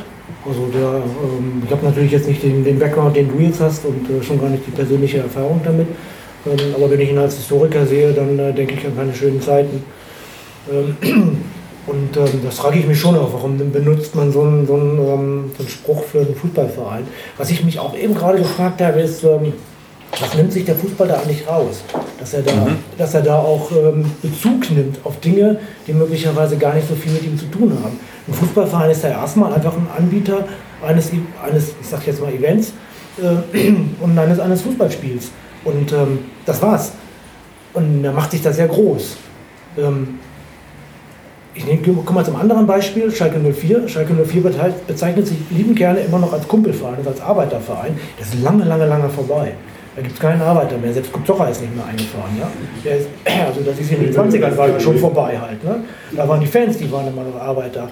Ähm, Also da wird wirklich auch sowas, sowas instrumentalisiert, damit es passt. Aber okay, ist legitim? Aber die Tradition wird bei Schalke anders gelebt als die Tradition in Stuttgart. Die ist noch viel näher da und bei uns gibt es meines Erachtens gar nicht. Wir reden nur darüber. Und Furchtlos und Treu wurde von einer Marketingagentur erfunden, weil der Herr Wahler wollte, dass äh, der VfB die Württemberger Topmannschaft bleibt und dass er da Geld verdienen kann, um ganz Württemberg abzudecken. Also es war nicht seine Idee, das war die Idee der Agentur. Und ich kann mir nicht vorstellen, dass unsere Jugend, also meine Kinder finden furchtlos, die sind aber schon groß eigentlich, sind junge Menschen mit selber Kinder, äh, die finden furchtlos total furchtbar. Ist das also ein geschickter Marketing- Marketing-Schachzug, dass ich mit Furchtlos und Treu und mit dem pan-württembergischen Anspruch nur meinen Geltungsbereich markiere? Das ist ein Claim, klar. Das ist so wie in Sch- auf Schalke genauso. Wir spielen, Kumpel ich meine, wir spielen zum Fuße des Württembergs. Ja. Es war damals ein Bekenntnis zur Heimat, so sollte Genau. es sein, ja, zu Württemberg. Was meines Erachtens die, der Grundgedanke war ja ganz gut, weil in der Zeit, in der sich viele Fußballvereine internationalisieren, hat der VfB gesagt, wir wollen Bekenntnis zur Heimat. Also die Grundidee war ja ganz gut. Und Fruchtlos und Treu, und das, man sieht halt wirklich nur diesen Claim, aber dahinter steht ja auch die, die Erklärung, was was bedeutet. Da war auch Jung und Wild noch mit drin, ähm, aber macht sich halt keiner die Mühe, sich mal dieses äh, Booklet anzuschauen. Aber Naja, weil Teile vom Booklet aber auch nicht gelebt werden. Also Jung und Wild sind wir auch schon lange nicht mehr. Das, äh, und genau, da haben wir ein Problem. Also jetzt mal ab, abgesehen vom VfB, äh, wenn man solche Slogans mit reinnimmt, dann muss man die leben. Dann muss man die mit Leben füllen. Und wenn man die nicht lebt, ist es halt ein gebrochenes Versprechen. Dann steht Christian Gentner auf dem Platz. Also ich würde, es sind zwei Klänge, aber mir fällt gerade auch ein Beispiel ein. Mir wird die Tradition immer so gedreht, wie es jeder braucht. Und es ist sehr, sehr, sehr viel Unehrlichkeit dahinter, finde ich. Tradition wird als Marketing-Tool von Spielern und von Bundesligisten verwandt. Wenn ich zum Beispiel einen Kevin Großkreuz, jetzt kriege ich gleich hier einen Shitstorm, ein Kevin Großkreuz im Interview höre, wie kaputt der Fußball geht. Er wechselt von Darmstadt 98 zu Bayer Uerdingen. Ja, Bayer Uerdingen, eins der mom- momentan sehr, sehr in der Diskussion, Konstrukt von Bayer Uerdingen. Also ich finde, es dreht sich jeder irgendwie so hin, wie es geschäftlich gerade braucht. Das ist traurig, schade, aber das ist so, beschäftigt mich auch viel damit, also was ich so wahrnehme. Marketing. Aber muss es, ist es nicht zwangsläufig so, weil man Tradition gar nicht ob- objektiv fassen kann? Ist es nicht zwangsläufig so, dass jeder sich die Tradition ein bisschen so hindrehen kann, wie's- wie, wie, er es gerade braucht? Weil jeder, wie wir gesehen haben, ja auch eine subjektive Vorstellung von diesem Traditionsthema hat.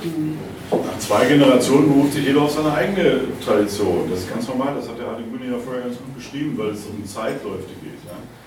Deswegen finde ich es einfach unseriös, wenn sich ein Verein als Traditionsverein beruft auf irgendwelche nationalistischen Unsinn oder auf irgendwelche Bergwerkstraditionen, wie bei Schalke oder bei Dortmund. Es geht einfach immer nur darum, dass man versucht, ein Image zu verkaufen, wo man denkt, dass die Leute das als Narrativ verstehen, um halt Trikots zu verkaufen und Sondereditionen und so weiter. In Württemberg ist das so, VfB Stuttgart ist hier der einzige Verein, der überhaupt was zu melden hat. Ja? Und als dann irgendwann mal diese Marketing-Idee aufkam, mit der Tradition, wir sind ein Traditionsverein, das hat der Hardy Grüne ja ganz gut beschrieben, dass das Thema erst so aus in den 80er Jahren aufgekommen ist, wo die Abgrenzung stattgefunden hat zu anderen Vereinen, die man Plastikovereine oder sonst wie genannt hat. Ja? Und Im Grunde genommen, da frage ich auch nochmal den Herrn Professor Kühler, im Grunde genommen ist das doch, diese ganze Traditionsdiskussion über Fußballvereine ist im Grunde genommen eine marketinggesteuerte Diskussion und sonst gar nichts. Nee? Jetzt wir schon zu zweit, ja?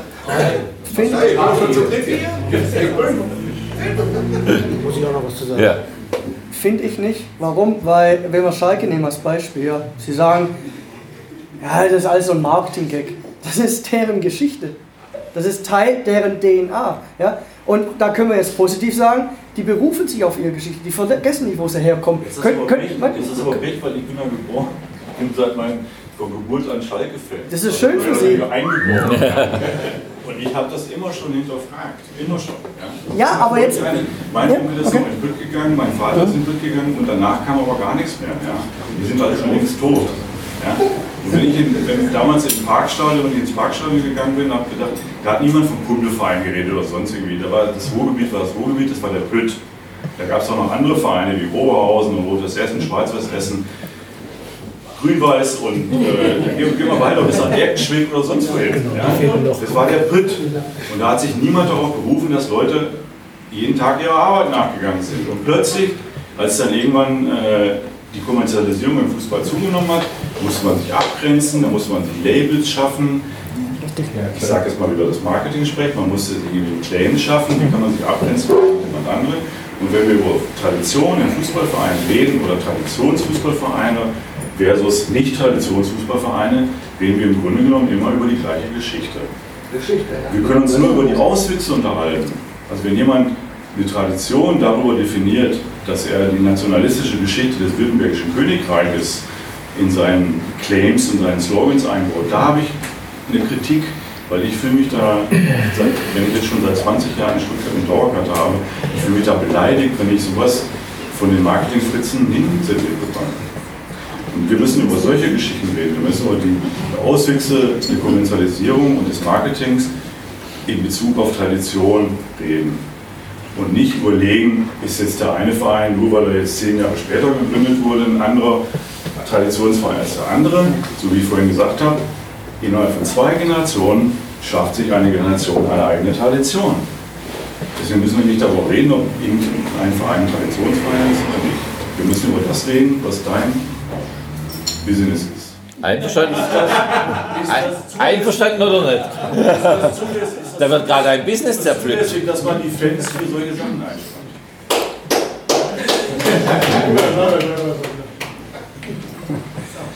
Also ich möchte, Sie können gern weiterhin beleidigt sein, das möchte ich Ihnen gar nicht in Abrede stellen. Ja, ist vollkommen okay. Nee, nee, das beleidigt sein, weil Sie sagen, Sie, Sie beleidigt, das haben Sie vorhin gesagt. Aber egal, mir ist es lieber, dass, also, Sie haben vollkommen recht, im Marketing geht es um Storytelling, Neudeutsch. Sie sagen Narrativ dazu, Storytelling, eine Geschichte erzählen. Mir ist die Schalke-Geschichte lieber als die Geschichte von Rasenball Sport Leipzig, die sich auf den Verkauf von Getränkedosen basiert. Also ist mir lieber. Aber das ist eine individuelle Geschichte. Ja, wenn Sie damit nichts anfangen können, vollkommen okay. Ich Denke, ich die Leute finde, in ich, Leipzig, die da ins Stadion gehen, die sehen das ein bisschen anders. ja, dann erzähle ich Ihnen mal was. Dann erzähle ich Ihnen mal was von Leipzig. Wir haben dann nämlich mal eine Studie gemacht. Ja? Die da ins Stadion Ja. gehen, ich habe mit vielen Leuten gesprochen. Gerne. Die sagen einfach, ey, wir, wir hatten jetzt 40 Jahre lang gar nichts, so ähnlich wie nach der Wende. Ja. Jetzt kommt da einer und spendiert uns hier einen riesen Fußballverein wir können nur ins Stadion gehen und können nicht oben auch bis am Samstag aufs Stadion laufen und sagen, wir haben Bayern München geschlagen. So, da fängt bei denen die Tradition an. Und so wie der, der Sauter vorher gesagt hat, okay, in 30 Jahren äh, hat Leipzig auch diese Tradition. Dann berufen sich auf das. Tradition ist doch immer nur Tradieren von dem, was von Generation zu Generation an Gründen übertragen wird. Ne? Warum ist das eine was Schlechtes und das andere was Gutes? Vollkommen Ich möchte mit der Tradition zwischen 1933 und 1945 beim VfB Stuttgart auch nichts zu tun haben, obwohl da auch zwei Generationen virtuell diese Tradition gelebt haben. Damals hieß das Stadion auch noch anders. Ja? Damit möchte ich ja nichts zu tun haben. Ja, na, das lassen wir der André auch mal reden, gell? ich weiß gar nicht mehr, haben Sie eine Frage gestellt? Oder? Die, die Leute in Leipzig, wir haben eine Studie gemacht in Leipzig und wir haben die Leute gefragt, was haltet ihr denn von Red Bull und so. Und die haben uns offen gesagt, ist uns egal, wenn das Ding Nevea Leipzig heißt, dann heißt Nevea Leipzig. Hauptsache wir gehen zum Fußball. Die wollen Fußball, ja? Ja, 40 Jahre haben sie keinen Fußball. Gut, super, sollen sie haben. Aber Red Bull ist nur dort, weil St. Pauli, weil 60 München gesagt haben, wir wollen es nicht. Sonst wären die in Hamburg oder in München gelandet, jetzt sind sie in Leipzig gelandet. Und was mich an der ganzen Geschichte aufregt, das können sie machen, ja. Also Red Bull ist ein Marketingkonzern, die halt zufälligerweise auch Energy Drinks herstellen. die mehr Geld in Marketing äh, ausgeben als für die Herstellung von Energy Drinks. Und äh, was mich halt an der Geschichte stört, ist äh, dieses jetzt auch Narrativ, ja, wir wollen Leipzig, wir wollen diesen Bundesliga-Standort Leipzig aufblühen lassen. Absolut gar nicht, ja. Null. Ja? Die wollen auch nicht erfolgreich Fußball spielen zu lassen, äh, lassen. Die wollen ihre Getränkedosen verkaufen. Das ist das Narrativ. Und da, das, das stört mich an dem Ding, dass sie das nicht so offen zugeben. Ja, ja aber über Tradition reden die garantiert nicht. Aber wieso stört, noch dich, nicht, noch wieso stört dich das? Das ja, macht doch im Endeffekt ja. jeder Verein auch so in der, in, in der Bundesliga. Klar, der VfB äh, hat, eine, hat eine lange Tradition dahinter, aber er will natürlich auch was verkaufen. Richtig. Und, und RB, also ich bin, bin klarer RB-Gegner, um das deutlich zu machen, ja, ich finde das Konstrukt schrecklich, ähm, aber die gehen da rein und äh, die sehen irgendwie, also erstmal glaube ich nicht, dass, es, dass Leipzig oder München eine Alternative für sie gewesen wäre. Sie haben es geprüft, aber Leipzig ist eigentlich die perfekte Stadt gewesen für sie, dass sie ein riesen Einzugsgebiet haben mit den beiden Vereinen, die, die zerstritten waren. Und äh, ich war 2006 bei der WM in Leipzig, da hat man gemerkt, die, die Stadt hat unheimlich Lust auf Fußball, aber es gibt einfach nichts. Ja, bei, bei Lok waren die ganzen Nazis, bei Chemie waren, waren äh, Prügler, also da hatte einfach, die hatten einfach kein Angebot. Und insofern war, war Leipzig schon eine perfekte Stadt, ja. Und die gehen da einfach offensiv mit um. Wir sind in die Bundeswehr gegangen, weil wir sehen, da ist ein Markt und da ist eine, da ist eine Bühne, auf der, können wir uns auf der können wir uns präsentieren und damit wollen wir Werbung machen. Also ja, aber nur mit dem Zweck, noch mehr Geld zu verdienen. Genau. Noch mehr Produkt zu verkaufen. Genau. Das ist, aber das ist ein anderer Ansatz, als den jeder Verein in der Bundesliga hat. Also der VfB hat sich ja nicht gegründet, um zu sagen, geil, äh, wir wollen jetzt hier Vollkommen, Kohle mitverdienen. Vollkommen klar. Und dieser Verein wurde ja nur gegründet, um Geld zu verdienen. Genau, also das, ist der, das, ist die, das, ist die, das ist die neue Form, wie man so etwas Natürlich. Und natürlich haben, äh, weil wir das Thema kommen, oder hattest du ja auch schon, ob Tradition hinderlich sein kann die haben natürlich den riesen Vorteil, die müssen auf niemanden Rücksicht nehmen. Die müssen auf keine alteingewachsene Fangemeinde, auf ehemalige Spieler Rücksicht nehmen. Die können quasi auf der grünen, weißen Wiese in einen Verein groß hochziehen. Ähm, so wie sie denken, dass es sinnvoll ist, da redet ihnen keiner rein. Da haben sie mit Sicherheit einen Vorteil, den andere Traditionsvereine eben ausbremst.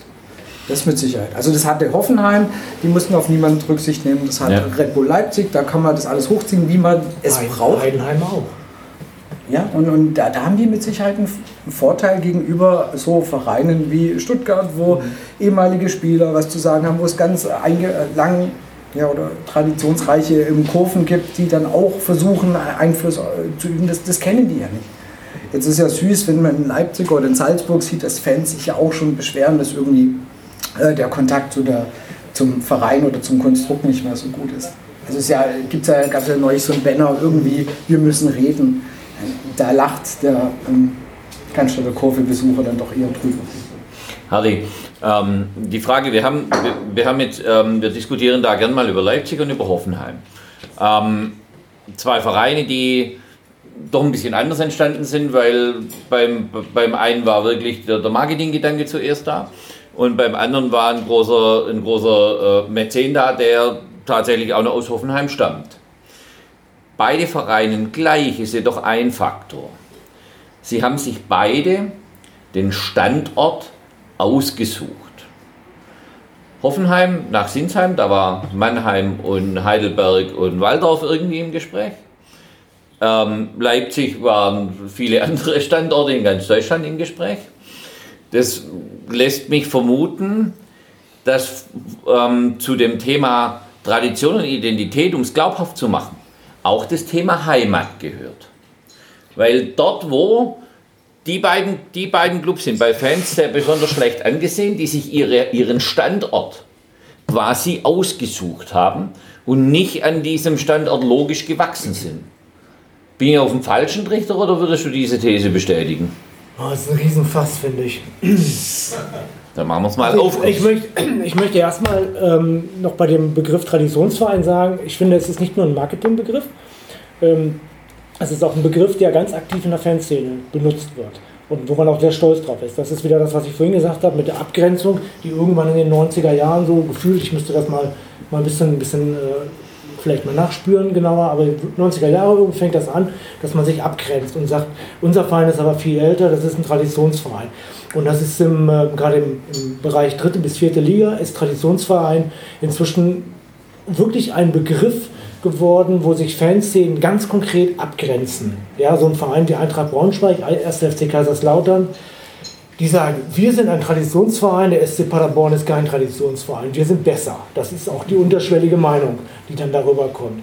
Also das ist auch ein schwieriger Bereich, finde ich, weil gerade auch von der Fanszene oft auch schwierige Forderungen kommen. Haben wir jetzt in der Bundesliga nicht so, haben wir im unterklassigen Fußball häufig so, weil da die Forderung kommt, so jetzt investiert mal Geld und dann wird einfach auch Harakiri-Finanzierung gemacht und dann geht es dann geht's, äh, den Bach runter. Also das ist auch ein schwieriges Ding. Und der Begriff Heimat, der ist ja sowieso schwierig besetzt. Ne? Also äh, der ist sicherlich deutsch auch schwierig besetzt. Ähm, ich persönlich habe Heimat erst verstanden, als ich angefangen habe, ins Ausland zu gehen. Da habe ich erst verstanden, was es eigentlich heißt, eine Heimat zu haben und eine Nationalität zu haben und eine Kultur zu haben. Und dann bin ich, habe ich mich auch ausgesöhnt mit dem Begriff Heimat und kann auch sagen, Deutschland ist meine Heimat und meine eigentliche Heimat ist da, wo ich wohne. Ähm, aber den Begriff Heimat und Fußball, den finde ich ganz schwierig. Ähm, natürlich ist so ein Verein wie der VfB auch erstmal, der ist, der ist, das ist natürlich Stuttgart und damit äh, verbinde ich auch was. Und wenn man jetzt die Ultrakultur sieht, zum Beispiel in Hannover, ähm, ist die Ultrakultur jetzt nicht unbedingt, die sagt nicht, wir sind 96er, sondern die sagen, wir sind Hannoveraner. Also da wird ganz klar auch auf dieses Heimat als, als Wohnort, als Region irgendwo gesetzt. Ich glaube, das ist in Stuttgart ein bisschen differenzierter noch. In Hannover habe ich es ganz konkret so. Also der ist da der Begriff. Aber ich würde ihn jetzt nicht als ein ähm, elementares Ding von Tradition sehen. Also da sehe ich wirklich einfach diese ja, Zeitschiene. Das muss ich nochmal nachbohren. Noch nachbohren. Früher als wir diese mediale Vermarktung noch gar nicht haben, als, als die Fans ähm, in den 20er Jahren logischerweise zum Sportplatz, zum einzigen Fußballverein, der in der Gegend war, gegangen sind, da war es doch zwangsläufig Heimat. Man hat sich im Fußballplatz getroffen, auch als soziale Gruppe. Ähm, man hat seine Nachbarn, man hat die von, von der anderen Seite des Dorfes oder der Stadt gesehen. Und, und, und da war das noch gar kein Thema, weil, weil es logisch war. Die konnten nirgends anders hingehen. Das ist Heimat was, was ist Heimat? Ich bin, in, ich bin in Dortmund geboren und ich bin in Dortmund groß geworden. Dann bin ich nach Göttingen gekommen, habe meinen Fußballverein Göttingen 05 gefunden. Jetzt lebe ich in Duderstadt. Ja, äh, wo ist jetzt meine Heimat? Ich bin gefühlt Ruhrpottler, immer noch. Wir haben uns vorhin gleich wir haben uns begegnet, wir sind uns begegnet und wussten irgendwie, äh, wir müssen irgendwie aus derselben Gegend kommen. Haben wir sofort gemerkt, ja. Ähm, ich bin immer noch 05er, ich lebe aber da, wo ich jetzt lebe, auch gerne. Also, mhm. was ist Heimat? Wo ist meine Heimat? Ja, vielleicht auf dem Fußballplatz. Vielleicht verströmt dieses Gemeinschaftserlebnis ja auch eine Form von Heimat, die, Gott sei Dank, ja, ist nicht der altbaggene rechte Begriff von Heimat, sondern der offen ist für jeden, der auch dazukommt. Ich glaube, Heimat ist erstmal was, was man in sich trägt, aber das ist ein ganz anderes Thema. Ja, ja, ja, okay. Da kommen wir jetzt komplett weg vom Fußball. Ja, ja, einverstanden, einverstanden. Haben wir noch irgendwelche Fragen aus dem Publikum? Nehmen wir mal, nee. das, Thema, nehmen wir mal das Thema Liverpool, weil ihr gerade gesagt habt, was dazu kommt. Liverpool hat mehr Fans in Asien wie in England. Also da wird die Tradition auch als weltweites Marketingprodukt im Prinzip ja, eingesetzt. Klar. Das ist so krass, wenn man das beim FC Liverpool sieht. Ne? Äh, die sind ja in Asien, die sind ja so präsent auf den Weltmärkten. Ne? Das ist ja. Ne? Gerade, gerade weil was dazukommt, weil ja gerade das, das, also, die sammeln das ein weltweit. Ja. Kann ich, kann auch was zu sagen? Ja. Äh, also das ist in, in, in China äh, ist das auch ganz klar. China ist eine, ist eine junge Fußballgeneration, wo Fußball bis vor 25 Jahren kaum eine Rolle gespielt hat. Wir haben da mal einen Leitartikel zu gemacht, ein Zeitspiel, und äh, wo das einfach gepusht wurde und äh, und äh, die, die eigentliche, die äh, chinesische Vereins, Struktur, Ligastruktur hat überhaupt keine Tradition und hat auch überhaupt keine Kontinuität. Die wechseln alle zwei, drei Jahre ihren Namen, die wechseln manchmal den Ort. Also da bildet, sich nichts raus. Und soweit ich das verstanden habe, ist das für die, für die Asiaten, das ist jetzt echt ein schwieriger Begriff, weil ich alle über einen Kamm schere, was nicht geht, aber ich sage es jetzt trotzdem mal, ja, ähm, sie einfach auch eine Sehnsucht danach haben, sich mit etwas Altem zu verbinden mit, mit, mit dieser riesengroßen äh, Geschichte, mit dieser riesengroßen Tradition. Also ähm, Liverpool 1872, glaube ich, gegründet, wenn ich es richtig im Kopf habe. Ähm, das ist eine unvorstellbare Zahl für die Tradition, die man in China stattfinden ähm, kann. Und das ist, glaube ich, auch eine, was ganz Attraktives. Ähm, und dann das Bedürfnis, sich damit zu verbinden, mit so etwas Altem, was so unglaublich lange schon äh, bestanden hat. Weil das ist der alte Bill Shankly nicht mehr mitbekommen hat. Ne? Aber es ging ja vorhin darum, ob es in anderen Ländern auch ähm, dieses Traditionstum gibt. Aber gerade Liverpool, die, liegen ja auch ganz, ganz viel Wert, Wert auf ihre Geschichte. Also das ist ein, von wegen, es würde es nur in Deutschland geben. Also ich finde auch gerade Liverpool ist ein Verein, die extrem Wert auf ihre Geschichte, auf ihre Tradition alles, was da dazugehört. Ja, ich also ich habe Liverpool-Fans in England kennengelernt und denen war das eben auch ganz wichtig. Die haben sich auch von, selbst von Manchester United ja schon abgegrenzt, weil uns gibt es länger und äh, genau. wir haben schon Meistertitel gewonnen, da haben die noch gar nichts gemacht. Also denen ist dieses Thema auch sehr, sehr wichtig oder auch so ein Thema wie die Enf Enfield Road, das ist ja für die gelebte Geschichte. Jetzt. Ich, ich, glaube, es ging ja. auch darum, wie wir damit umgehen. Ja, nee, nee aber also so generell, ob es das in anderen Ländern auch gibt, dass man so an der Tradition eines Vereins festhängt. Und ich finde, als Liverpool ist ein perfektes Beispiel dafür, dass du auch sehr, sehr stark an deiner, also dass die auch sehr stark an der, ihrer Geschichte festhängen. Deine Meinung zu Liverpool, André? Wir waren zusammen da. Dürfen wir das hier erzählen? ja. Also, wie, wie, wir wir lehnen ja diese Überkommerzialisierung ab. Ja? Aber als wir nach Liverpool gegangen sind, waren wir absolut reine Fußballtouristen. Wir haben 130 Pfund pro Ticket bezahlt für ein Ticket, auf dem 9 Pfund drauf stand. Und wir sind fast nicht reingekommen. äh, wir haben den ganzen Mist eigentlich mitgemacht. Und dann sitzt du da drin. Ich war vor 15 Jahren in Liverpool, also noch lange bevor Jürgen Klopp dort war, fand ich die richtig gut. Und da war die Stimmung an Enfield Road eine ganz andere als jetzt. Warum? Weil die Hälfte der Leute waren auch so Tagestouristen wie wir, wir konnten uns das leisten. Und die Liverpooler äh, Community, die, die können gar nicht mehr ins Stadion rein. Und wir haben es mitgemacht, aber die Stimmung war jetzt irgendwie nicht so gut, oder? Ging mir auch so. Je näher man Mythos kommt, desto kleiner wird er. ähm. Ich glaube, das ist ein ganz, ganz wichtiges, ganz, ganz großes Problem. Da kann ich auch ein Beispiel aus England sagen. Meine Mannschaft, Bristol Rovers, dritte Liga. Wir brauchen ein neues Stadion. Äh, schwierig genug. Und es ist vollkommen klar, in dem Moment, wo wir das neue Stadion bekommen, wird sich das Publikum total verändern. Wir haben jetzt noch 11.000 Plätze sind im Stadion, davon sind 8.000 äh, Stehplätze, der Rest sind Sitzplätze. Das heißt, es ist so ein richtig schöner alter englischer Ground. Schöne Atmosphäre, aber hat keine Perspektive. Gibt es ein neues Stadion, passen 25.000 Leute rein, sind nur Sitzplätze drauf. Du wirst ein anderes Publikum anlocken und das, was uns eigentlich an dieser ganzen Atmosphäre auszeichnet, das wird verschwinden. Genau. Und das ist, das ist eine Falle. Weil ohne das neue Stadion wird es wahrscheinlich sportlich irgendwann runtergehen, weil es wirtschaftlich nicht reicht. Dann äh, ist der Abstieg in eine fünfte, sechste Liga irgendwann da. Das heißt, im Endeffekt sitzt man in der Falle in so einer Situation.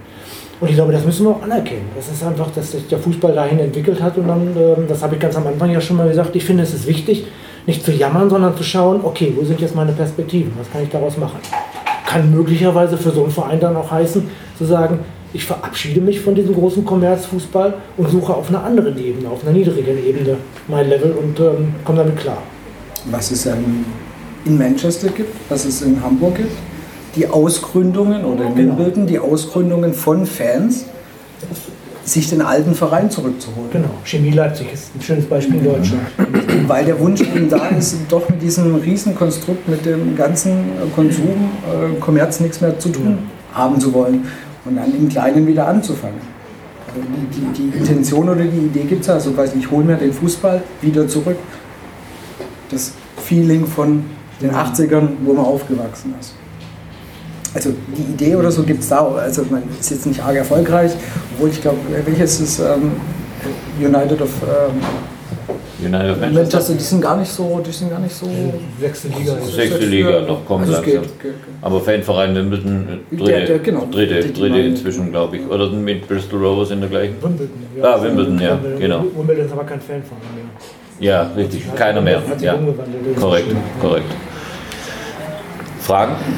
Ja, und zwar, äh, wenn wir jetzt gerade äh, mal einen Blick äh, rüberwagen, ja auch gerade nach England, ähm, was ähm, da Tradition angeht, ähm, habe ich das Gefühl, ähm, Tradition, besonders mit den ähm, hier Clubbesitzern, das ist oft ein sehr ähm, ambivalentes Verhältnis. Genau.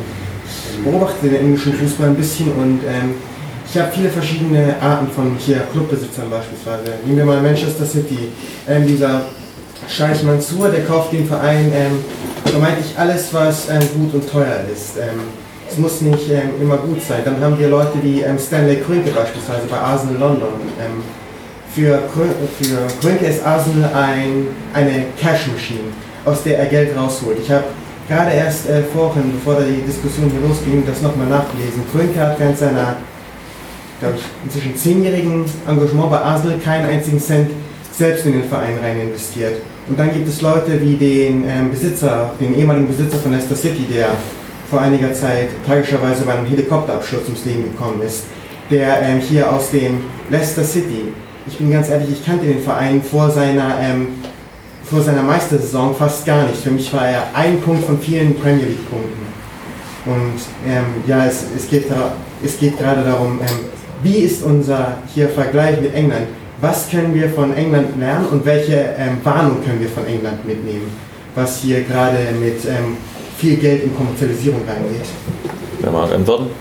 Die sportökonomische Antwort ist, in England entsteht eine Riesenblase, die irgendwann platzen wird.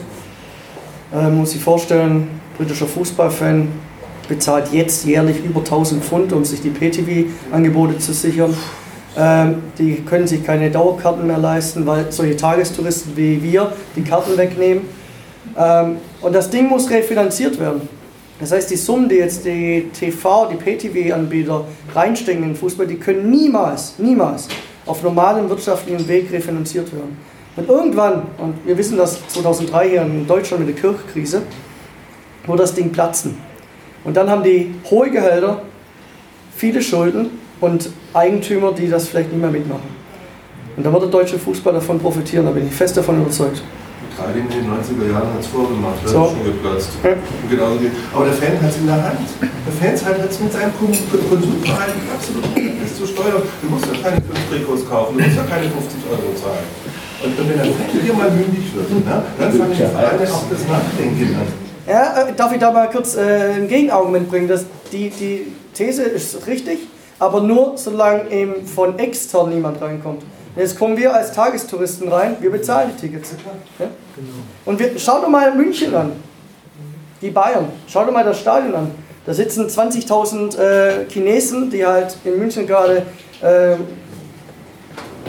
den, das Touri-Programm machen. Ja, die sitzen da drin. Super.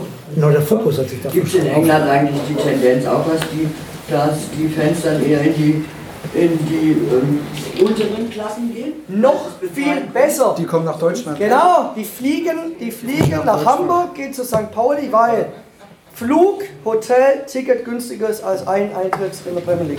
Von, von dieser Frage, was kann man von England lernen, was mit Sicherheit in dieser Punkt ist, ist, ähm, dass sich dort Investoren ja quasi komplett in Vereinen komplett unter den Nagel reißen können. Dann kommen so Sachen wie, wir verändern die ähm, Vereinsfarben, im Zweifelsfall gebe ich den Verein wieder ab, wenn ich keine Lust mehr drauf habe, weil es mein Spielzeug nicht mehr ist. Und das ist mit meiner Meinung nach was, was man in Deutschland hoffentlich diesen Fehler nicht macht, dass man die Vereine so zum, in Anführungsstrichen zum Abschluss freigibt.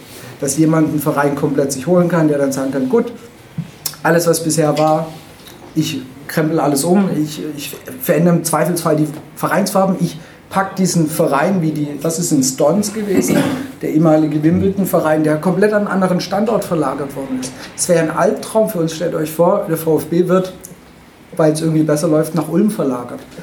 Es, wäre, es, es geht nicht für uns. Und ich denke, da, da, deswegen ist auch dieser Kampf von äh, dieses 50 plus 1 ist insofern wichtig, weil eben genau das, was in England passiert, nicht passieren sollte, dass man sich komplett in die Hand von ja, Investoren gibt und dann eigentlich am Ende nur noch so ein Spielball ist. Martin, Das ein Gegenbeispiel bitte.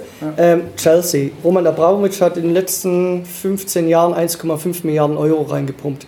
Chelsea war bis dahin hoch verschuldet, sportlich vollkommen weg von der Bildfläche. Und dann gewinnen die die Champions League, gewinnen die Meisterschaft. Wenn du dich mit Chelsea-Fans unterhältst, sagen die, super, Abramovic, super. Der hat uns den Fußball wiedergebracht. Also es gibt auch eine andere Seite, die muss man nicht gut finden, ja? aber die gibt es halt. Stimme ich dir komplett zu. Aber vielleicht kommt irgendwann dieser Tag X und dann sagt Abramovic, ich habe keinen Bock mehr auf Ja, den das sagt er jetzt und er verkauft das Ding für 2,5 Milliarden Euro an den Engländer. Aber also, du weißt aber dann noch nicht, wie da die Geschichte weitergeht. Also, wissen wir alle natürlich, nicht. Natürlich haben Schau sie Sachen gewonnen, das steht ja außer Frage. Aber es gibt mehr Beispiele, wo es komplett in einem Fiasko geändert ist. Also in England. Du hast, du hast das Thema auch angesprochen. Der normale englische Fan kann sich das Stadionerlebnis nicht mehr leisten. der kann sich keine Dauerkarte mehr leisten. Und das sind Sachen, wo wir, denke ich, das sollte man aufpassen, dass es nicht auch passiert.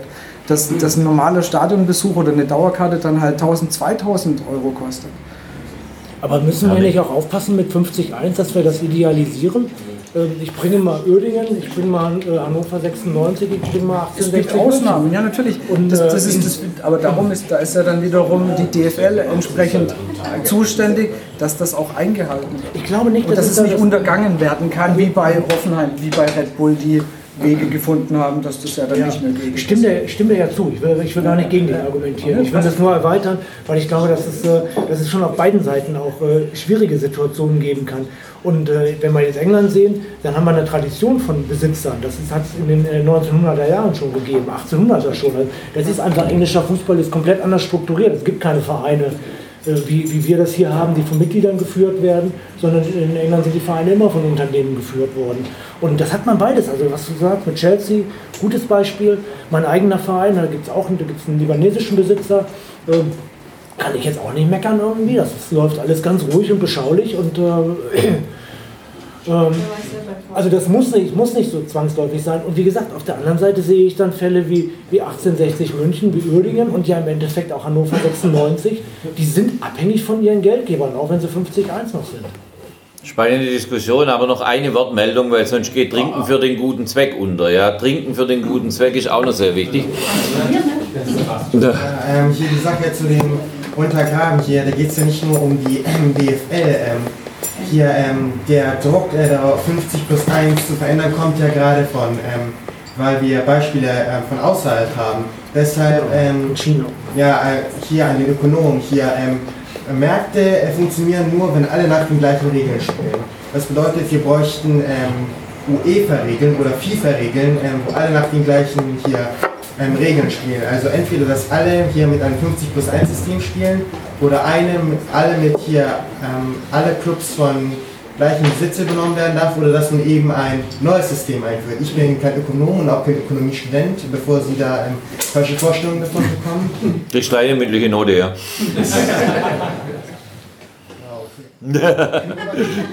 Sorry. Es war, aber ein, es war eine der besten Antworten, die ich heute schon gehört habe. Also von daher. Ja, jedenfalls, ja, dass man eben ein einheitliches, entweder europäisches oder FIFA-System entwickelt. Ähm, aber dazu müssen die Verbände, es gibt ja diese Financial Fair Play-Regelungen, aber die sind irgendwie zahllos, habe ich das Gefühl. Da wird nicht durchgesetzt, ähm, was überhaupt Regeln sind. Der Ökonom kann gar nichts dazu sagen, weil alles richtig war. Alles richtig. Ja. Man hat Financial Fairplay, wird nicht durchgesetzt. Wenn man es durchsetzen würde, dann wäre Paris jetzt nicht mehr in der Champions League. Manchester City nicht mehr in der Champions League. Und Paris ist jetzt selbst im Gremium drin. So, Ja. jetzt. Irgendjemand hat gerade protestiert, als die letzte Wortmeldung sagte, war, da war noch eine Wortmeldung offensichtlich. Ja, bitte. Ja, aber ich wollte nur kurz sagen, ähm, diese, diese Romantisierung bzw. diese Hochstilisierung der englischen Eintrittspreise, die ist ein ziemlicher, nicht Quatsch, aber man, man muss sich glaube ich auch mal darüber informieren, dass äh, unsere deutschen Eintrittspreise, der Durchschnittspreis der Dau- Dauerkarte, da ist ja natürlich die, äh, die äh, Stehplatzdauerkarte ja schon mal mit reingerechnet. Was wir zum Beispiel nicht haben, was aber jetzt zum Beispiel die, die Premier League hat, ist, dass die Auswärtsdauerkarte nicht mehr als 30 Pfund kosten darf, und zwar auf die nächsten drei Saisons. Und jetzt schau dir mal, was, bei, was in der Bundesliga eine Steh äh, Sitzplatz-Auswärtskarte kostet. Das ist nämlich eine Geschichte, die, die jetzt immer gerne, gerne äh, unter den Tisch gekehrt wird. Also immer die, oh, das teure England, das teure England, da müsst ihr echt aufpassen. Stimmt. Weil die Bundesliga ist wirklich, die ist genauso teuer eigentlich im Endeffekt. Es ist nicht günstig, hat keiner behauptet, aber Ja, nein, aber du, es gibt die Spitzen mit 1200 Pfund oder was weiß ich auch immer, aber ob die, äh, im Endeffekt nimmt sich das dann auch nicht viel. Vollkommen richtig. Also man kann das nicht über einen Kamm stellen. Wir waren, wie gesagt, bei Liverpool 130 Pfund, selber schuld. Wir waren am nächsten Tag bei Burnley für 30 Pfund gegen Chelsea. Erste Reihe. Ja? Also es geht auch günstig. Ja, ja, natürlich. Aber ich wollte es nur kurz sagen, weil es Vollkommen so, richtig. so, eine, so eine Art Legende ist, dass äh, das England ist alles teuer und es kann sich eigentlich keine Sau mehr leisten. Ähm, da muss man echt aufpassen. Nein. Es freut mich unheimlich, dass wir wieder erwartend völlig wenig über den VfB gesprochen haben. Es tut so weh. es tut, tut so weh. Martin, willst du noch zum Schluss noch mal kurz über den VfB sprechen oder soll ich dich damit verschonen? Kommt drauf an, was du wissen möchtest. Ich möchte von dir wissen, die heutige Entscheidung. Ist der VfB auf dem richtigen Weg? 50 Prozent. Die anderen 50 Prozent müssen noch kommen. Es war ein Anfang, ja. Lass ich einfach so stehen, Genau. bevor ich den noch länger wähle, oder? Nee, passt. Also ich- Ähm, Ali, an dich, an, an dich die Frage aus der neutralen, aus der komplett neutralen Sichtweise von, von Richtung Göttingen. Wie, wird, wie nimmst du das, das Thema VfB aktuell wahr, von dem ich behaupten würde, es ist ein großes Kasperltheater? Sieht man das in Deutschland auch so oder? Kindergarten. Ah, man sieht das mit ein bisschen mit einem weinenden Auge, weil man so zusehen kann, dass, das, äh, dass sich das nicht bessert. Ähm, vor, allem, vor allem blickt man überhaupt nicht durch. Also wenn man sich äh, nicht intensiv damit beschäftigt, und das habe ich jetzt in der letzten Zeit nicht gemacht, dann hat man ruckzuck den Anschluss verloren und weiß nicht, ist nicht in der Lage, sich wirklich eine Meinung zu bilden. Ich glaube, das ist das, das, äh, das der Kern, den ich sagen will. Mhm. Das, Abschlussfrage an dich, lieber André. Hat der VfB tatsächlich so ein schwieriges Umfeld? Ne? Ganz ehrliche und meines Erachtens auch klare Meinung. VfB hat kein schwieriges Umfeld. VfB hat ein kritisches Umfeld. Aber damit muss man zurechtkommen. Weil ich bin der festen Überzeugung, dass eine, also jetzt mal auch abgesehen vom VfB, eine Sportorganisation, die von der Öffentlichkeit lebt, muss sich auch mit der Öffentlichkeit auseinandersetzen, auch mit kritischen Stimmen. Und von daher, ich, ich lese ja viel Twitter, Facebook und so, da kann man auch mal mit dem Kopf nicken und sagen, ja, okay, kann man so sehen, passt. Und die Kritik, wir haben es ja, ich meine, der Rainer Wenninger als Vereinsbeirat ist da, der Bertram Suckold, das Aufsichtsrat ist da. Ähm, wir können natürlich nicht viel sagen, aber wir können zuhören. Ja? Und viel von, manchmal ist es auch ganz gut, wenn man, wenn man so ein bisschen loslässt ja? und auch ein bisschen, also die Seele auskotzt. Äh, Ich war letzte Woche äh, bei einer Veranstaltung und kam ein Haar auf mich zu, seit 50 Jahren VfB-Fan. Der hat eine halbe Stunde gekotzt, ja. Und danach ging es ihm besser. Und ich habe kein einziges Wort gesagt. Und das ist manchmal auch ganz gut, ja. Also nochmal, mit Kritik, mit Kritik muss ein Verein, auch der VfB, umgehen können. Und das finde ich okay. Ein kritisches Umfeld haben wir. Womit ich meine Probleme habe, sind ähm, Pauschalisierungen und Beleidigungen. Ähm, ich, und auch so Dinge, nochmal, ich lese da viel auf Twitter mit und jetzt bin ich da auch in so einem Gremium mit drin und äh, kenne halt viele Hintergründe, was andere nicht können und das kann man den anderen natürlich auch nicht zum Vorwurf machen. Manchmal möchte man auch mehr erklären, kann aber nicht. Ähm, was mich vor ein paar Wochen persönlich verletzt hat, die Geschichte möchte ich kurz erzählen, war, da ging es um die Diskussion Nazis raus. Ja? Einer hat angefangen, Nazis raus.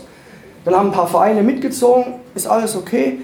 Viele Vereine haben das nicht mitgemacht. Es gab auch in der Süddeutschen äh, einen Artikel, warum man das nicht mitmachen sollte. Also es gibt Vor- und Nachteile oder Vor-, ja, Vor und Nachteile bei der Geschichte. Und ich persönlich hätte da mitgemacht. Ja, ich habe es selber auf meinem Twitter-Account auch gemacht. Äh, aber es ist halt eine Entscheidung des Vereins. Und dann hat einer geschrieben, ja, aber das passt zum VfB, weil in den Gremien, die sind ja die vorherrschende Meinung, das sind alles Nazis. Und dann dachte ich mir so, und da haben 50 Leute den Like-Artikel, haben es geliked. Und dann dachte ich mir so, boah, das ist echt hart, weil ich, ich bin auch ein Gremienmitglied und ich bin ganz weit weg von einem Nazi. Und wenn ich mir anschaue, unseren Vereinsbeirat, 100.000 Prozent, ja, ist das nicht die vorherrschende Meinung. Da ist gar kein Nazi drin, ja. Da ist auch nichts mit Rechtsradikal drin. Präsidium nicht, ja. Aufsichtsrat nicht. Und dann sitzt du da und liest das und denkst dir, boah, ich habe ein Eid geschworen, dass ich die freiheitlich-demokratische Grundordnung der Bundesrepublik Deutschland verteidigen werde. Ja? Bin ganz weit weg vom Nazi. Und dann schreibt einer, ja, der gehört auch dazu. Wisst ihr, wie man sich da fühlt? Und du kannst nichts dagegen sagen, weil in dem Moment, den ich darauf antworte, haben wir eine riesen Diskussion. Und das meine ich damit, dass man sich vielleicht auch mal zurückhalten sollte, was man so öffentlich da reinschreibt. Weil veröffentlichte Meinung wird öffentliche Meinung. Und Kritik habe ich gar kein Problem, aber solche Dinge, und da geht es auch weiter, ja, dass man Spieler kritisiert. Ja, da gibt es einen auf Twitter, der redet immer von der Mafia, immer von Verbrecher, ja. Der Gentner ist ein Idiot und überhaupt alles, ja. Und warum ist er überhaupt noch unser Kapitän? Und diese Flasche und diese Pfeife, und das habe ich vorhin gemeint mit alles den Experten. Leute, ich glaube nicht, dass hier im Raum jemand dabei ist, der so abgeht. Aber überlegt euch, was ihr diesen Leuten antut. Das ist nicht schön. Wir machen es ehrenamtlich. Ja? Ich, ich, ich sage immer, geht mal zum öffentlichen Training und sagt es dem direkt ins Gesicht. Kleines Beispiel noch zu dem, was Sie gerade sagen. Unfassbar, wie heute Hitzelsberger schon wieder in Facebook zum Thema Homosexualität angegangen und beleidigt wird. Das ist so fremdschämend, was manche äh, da reinschmieren. Das ist unfassbar. Ja, aber Facebook ist auch nur wirklich ganz extrem.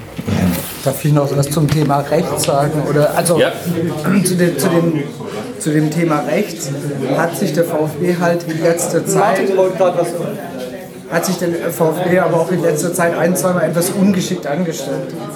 Da gab es dieses, dieses T-Shirt, was ein, äh, wo dieses FCK AfD rausretuschiert worden ist. Unser Präsident trifft sich mit einem Anwalt, der die AfD vertritt. Da ist, ja, der, es gibt, ich war gerade auf Maultaschenessen mit dem Präsidenten des VfB Stuttgart. Der Mann vertritt die AfD, vertritt auf Twitter sehr, sehr öffentlich ein sehr rechtes Bild. Und das waren halt zwei so Aspekte, wo man sich gewünscht hat, dass, man, dass der VfB sich dann halt doch vielleicht mal echt distanziert, sagt, Leute, nein. Und deswegen, das, das hat ja noch früher angefangen, das hatte mit diesen Nazis raus aus den Stadien aus, äh, angefangen, wo der VfB dann im Fansender Spendekessel aufgestellt hat. Und was dann alles war und haben andere Vereine einfach ein bisschen mehr gemacht. Da hätten sich viele Fans einfach eine, eine stärkere Distanzierung eben gewünscht oder eine Aussage dazu. Daher kam das bisschen und das hat sich halt, glaube ich, über die Zeit ein bisschen aufgebaut. Und äh, wie gesagt, also eben dieses, dieses Rausretuschieren des FCK äh, und eben dieses, dieses eine Treffen und auch nie ein Distanzieren von diesem, diesem Anwalt, wo man gesagt hat, ja, das ist irgendwie Nachbar in, auf meiner Dacia in Südafrika. Und das waren halt Punkte, äh, wo man sich, sich viele Fans, äh, die sagen, okay, es ist halt auch wichtig, als Verein Verantwortung zu zeigen und deutlich zu sagen, damit, wir grenzen uns davon ab. Und ich glaube, dann hat sich das halt, und dann kam dieses Nazis raus und, und da hat sich das alles so ein bisschen gesteigert. Ja? Und natürlich aber, um Gottes Willen, eine allgemeine Beleidigung gegen alle nicht. Es ging, da, man hat sich einfach, denke ich, gewünscht, Leute, sagt einmal, macht einmal eine Ansage, wo das ist. Das kam jetzt, das, ich fand es auch toll bei dem Spiel davor ähm, gegen, gegen Freiburg, wo man das auch eben nochmal nie wieder fand ich gut. Und der VfB hat sich noch auch äh, dazu geäußert, fand ich sehr positiv, dass da noch von offizieller Seite eine Ansage, eine Aussage gekommen ist. Okay. Das noch, als, das noch wirklich als, als, äh, als, als Lob, aber vielleicht noch als so Vorgeschichte, warum sich das vielleicht über die letzte Zeit so aufgestaut hatte, weil man Gefühl hat, der VfB schweigt dieses Thema einfach aus, sagt dann wieder, wir sind der unpolitische Verein. Und wo man sagt, sich gegen die Stimmen zu erheben, ist nicht unbedingt meines Erachtens politisch, sondern Menschenverstand. Das ist eine Argumentation, die kann man nachvollziehen, die kann man akzeptieren. Das ist Kritik, damit muss man umgehen können. Genau. Vollkommen okay. Mir ging es eher um die andere Seite, die halt ich, draufhaut. Ich stimme dir komplett zu. Also über den Kamm scheren und quasi sagen alle im Aufsichtsrat oder wo auch immer, alles Nazis funktioniert nicht. Einigkeit am Podium, das ist mein Moment. Das ist, das ist mein Moment, um zu sagen, vielen, vielen lieben Dank. Vielen lieben Dank, Hardy Grüne.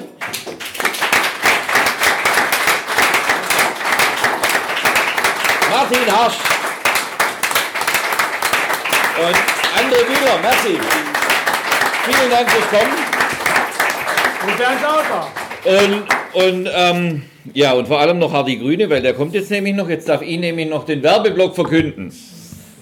Der Werbeblock, Sie ahnen es. Ich habe geschworen, hier kommt niemand raus, ohne Zeitspiel zu abonnieren, bitte. Dieses wunderbare, dieses wunderbare Magazin erscheint auch nur dreimal monatlich. Ähm, Wer es schon zu Hause hat, ist befreit von dieser Pflicht. Alle, alle anderen bitte schauen sich es hier nochmal an. Wir haben, der Hardy hat unten im Koffer Bücher dabei. Ich weiß nicht, was alles dabei ist. Wappenbuch eventuell. Wappenbuch Montevideo. Montevideo. Es ist die einmalige Gelegenheit, das mit einer Signatur von Hardy Grüne versehen zu bekommen. Und bitte, der Mann schleppt schwer das ganze Ding wieder nach Duderstadt zurück, erleichtert ihn um Bücher. Ja, das ist, darum ist er hier unter anderem. Ja, das ist, das wäre eine tolle Sache und ja, ich kann es nicht mehr machen. Ich könnte es auch machen, aber dann hätte ich drei von jedem. Ja, das ist eine, also, zu viel, finde ich. Also deshalb erleichtert ihn um Bücher. Hier ist auch ein wunderbarer Tisch, da kannst du, glaube ich, nachher nochmal ähm, auch die, die Vorderseiten mit deiner Unterschrift verzieren. Dann, das war der Werbeblock Hardy Grüne. Dann möchte ich unbedingt nochmal den Werbeblock ähm, Trinken für den guten Zweck aufrufen. Das gibt's da hinten. Die Jungs vom Fanprojekt sind noch eine Weile da und schenken unheimlich gerne aus. Als letzten Werbeblock möchte ich erwähnen, wir sind hier vier männliche Exemplare. Das wird das nächste Mal anders sein. Es sind mindestens vier weibliche Exemplare, die, die hier sind. Wir werden ab 6. April die sicherlich sehenswerte Ausstellung haben Fantastic Females hier. Da geht es um das Thema Frauen in Fanszenen. Da werden wir eine Ausstellung ab 6. April haben. Am 8. April, das ist ein Montag, wird von Svante Dake geleitet hier eine Podiumsdiskussion stattfinden, genau zu diesem Thema. Unter anderem mit Antje Gravenhorst, die diese Ausstellung inszeniert hat. Ich persönlich freue mich sehr, weil für mich wird es ruhiger, ich darf mich setzen. Das ist auch nicht schlecht und darf zuhören und bin gespannt auf diese Perspektiven. Ähm, einen letzten Werbeblock möchte ich vielleicht dann doch noch anschließen, weil ausgerechnet das Frauenfußballthema wird der Schwerpunkt im nächsten Zeitspiel sein, wie ich weiß. Stimmt das? Also es, da, da, fügt sich wieder eine, einiges zusammen. Das kann kein Zufall sein. Also deshalb Zeitspiel abonnieren. Zum Schluss vielen lieben Dank fürs Kommen, für die Geduld, für die angeregte Diskussion, für die tolle Wortbeiträge. Schöner Abend für mich. Mir hat Spaß gemacht. Ich hoffe euch auch. Merci vielmals.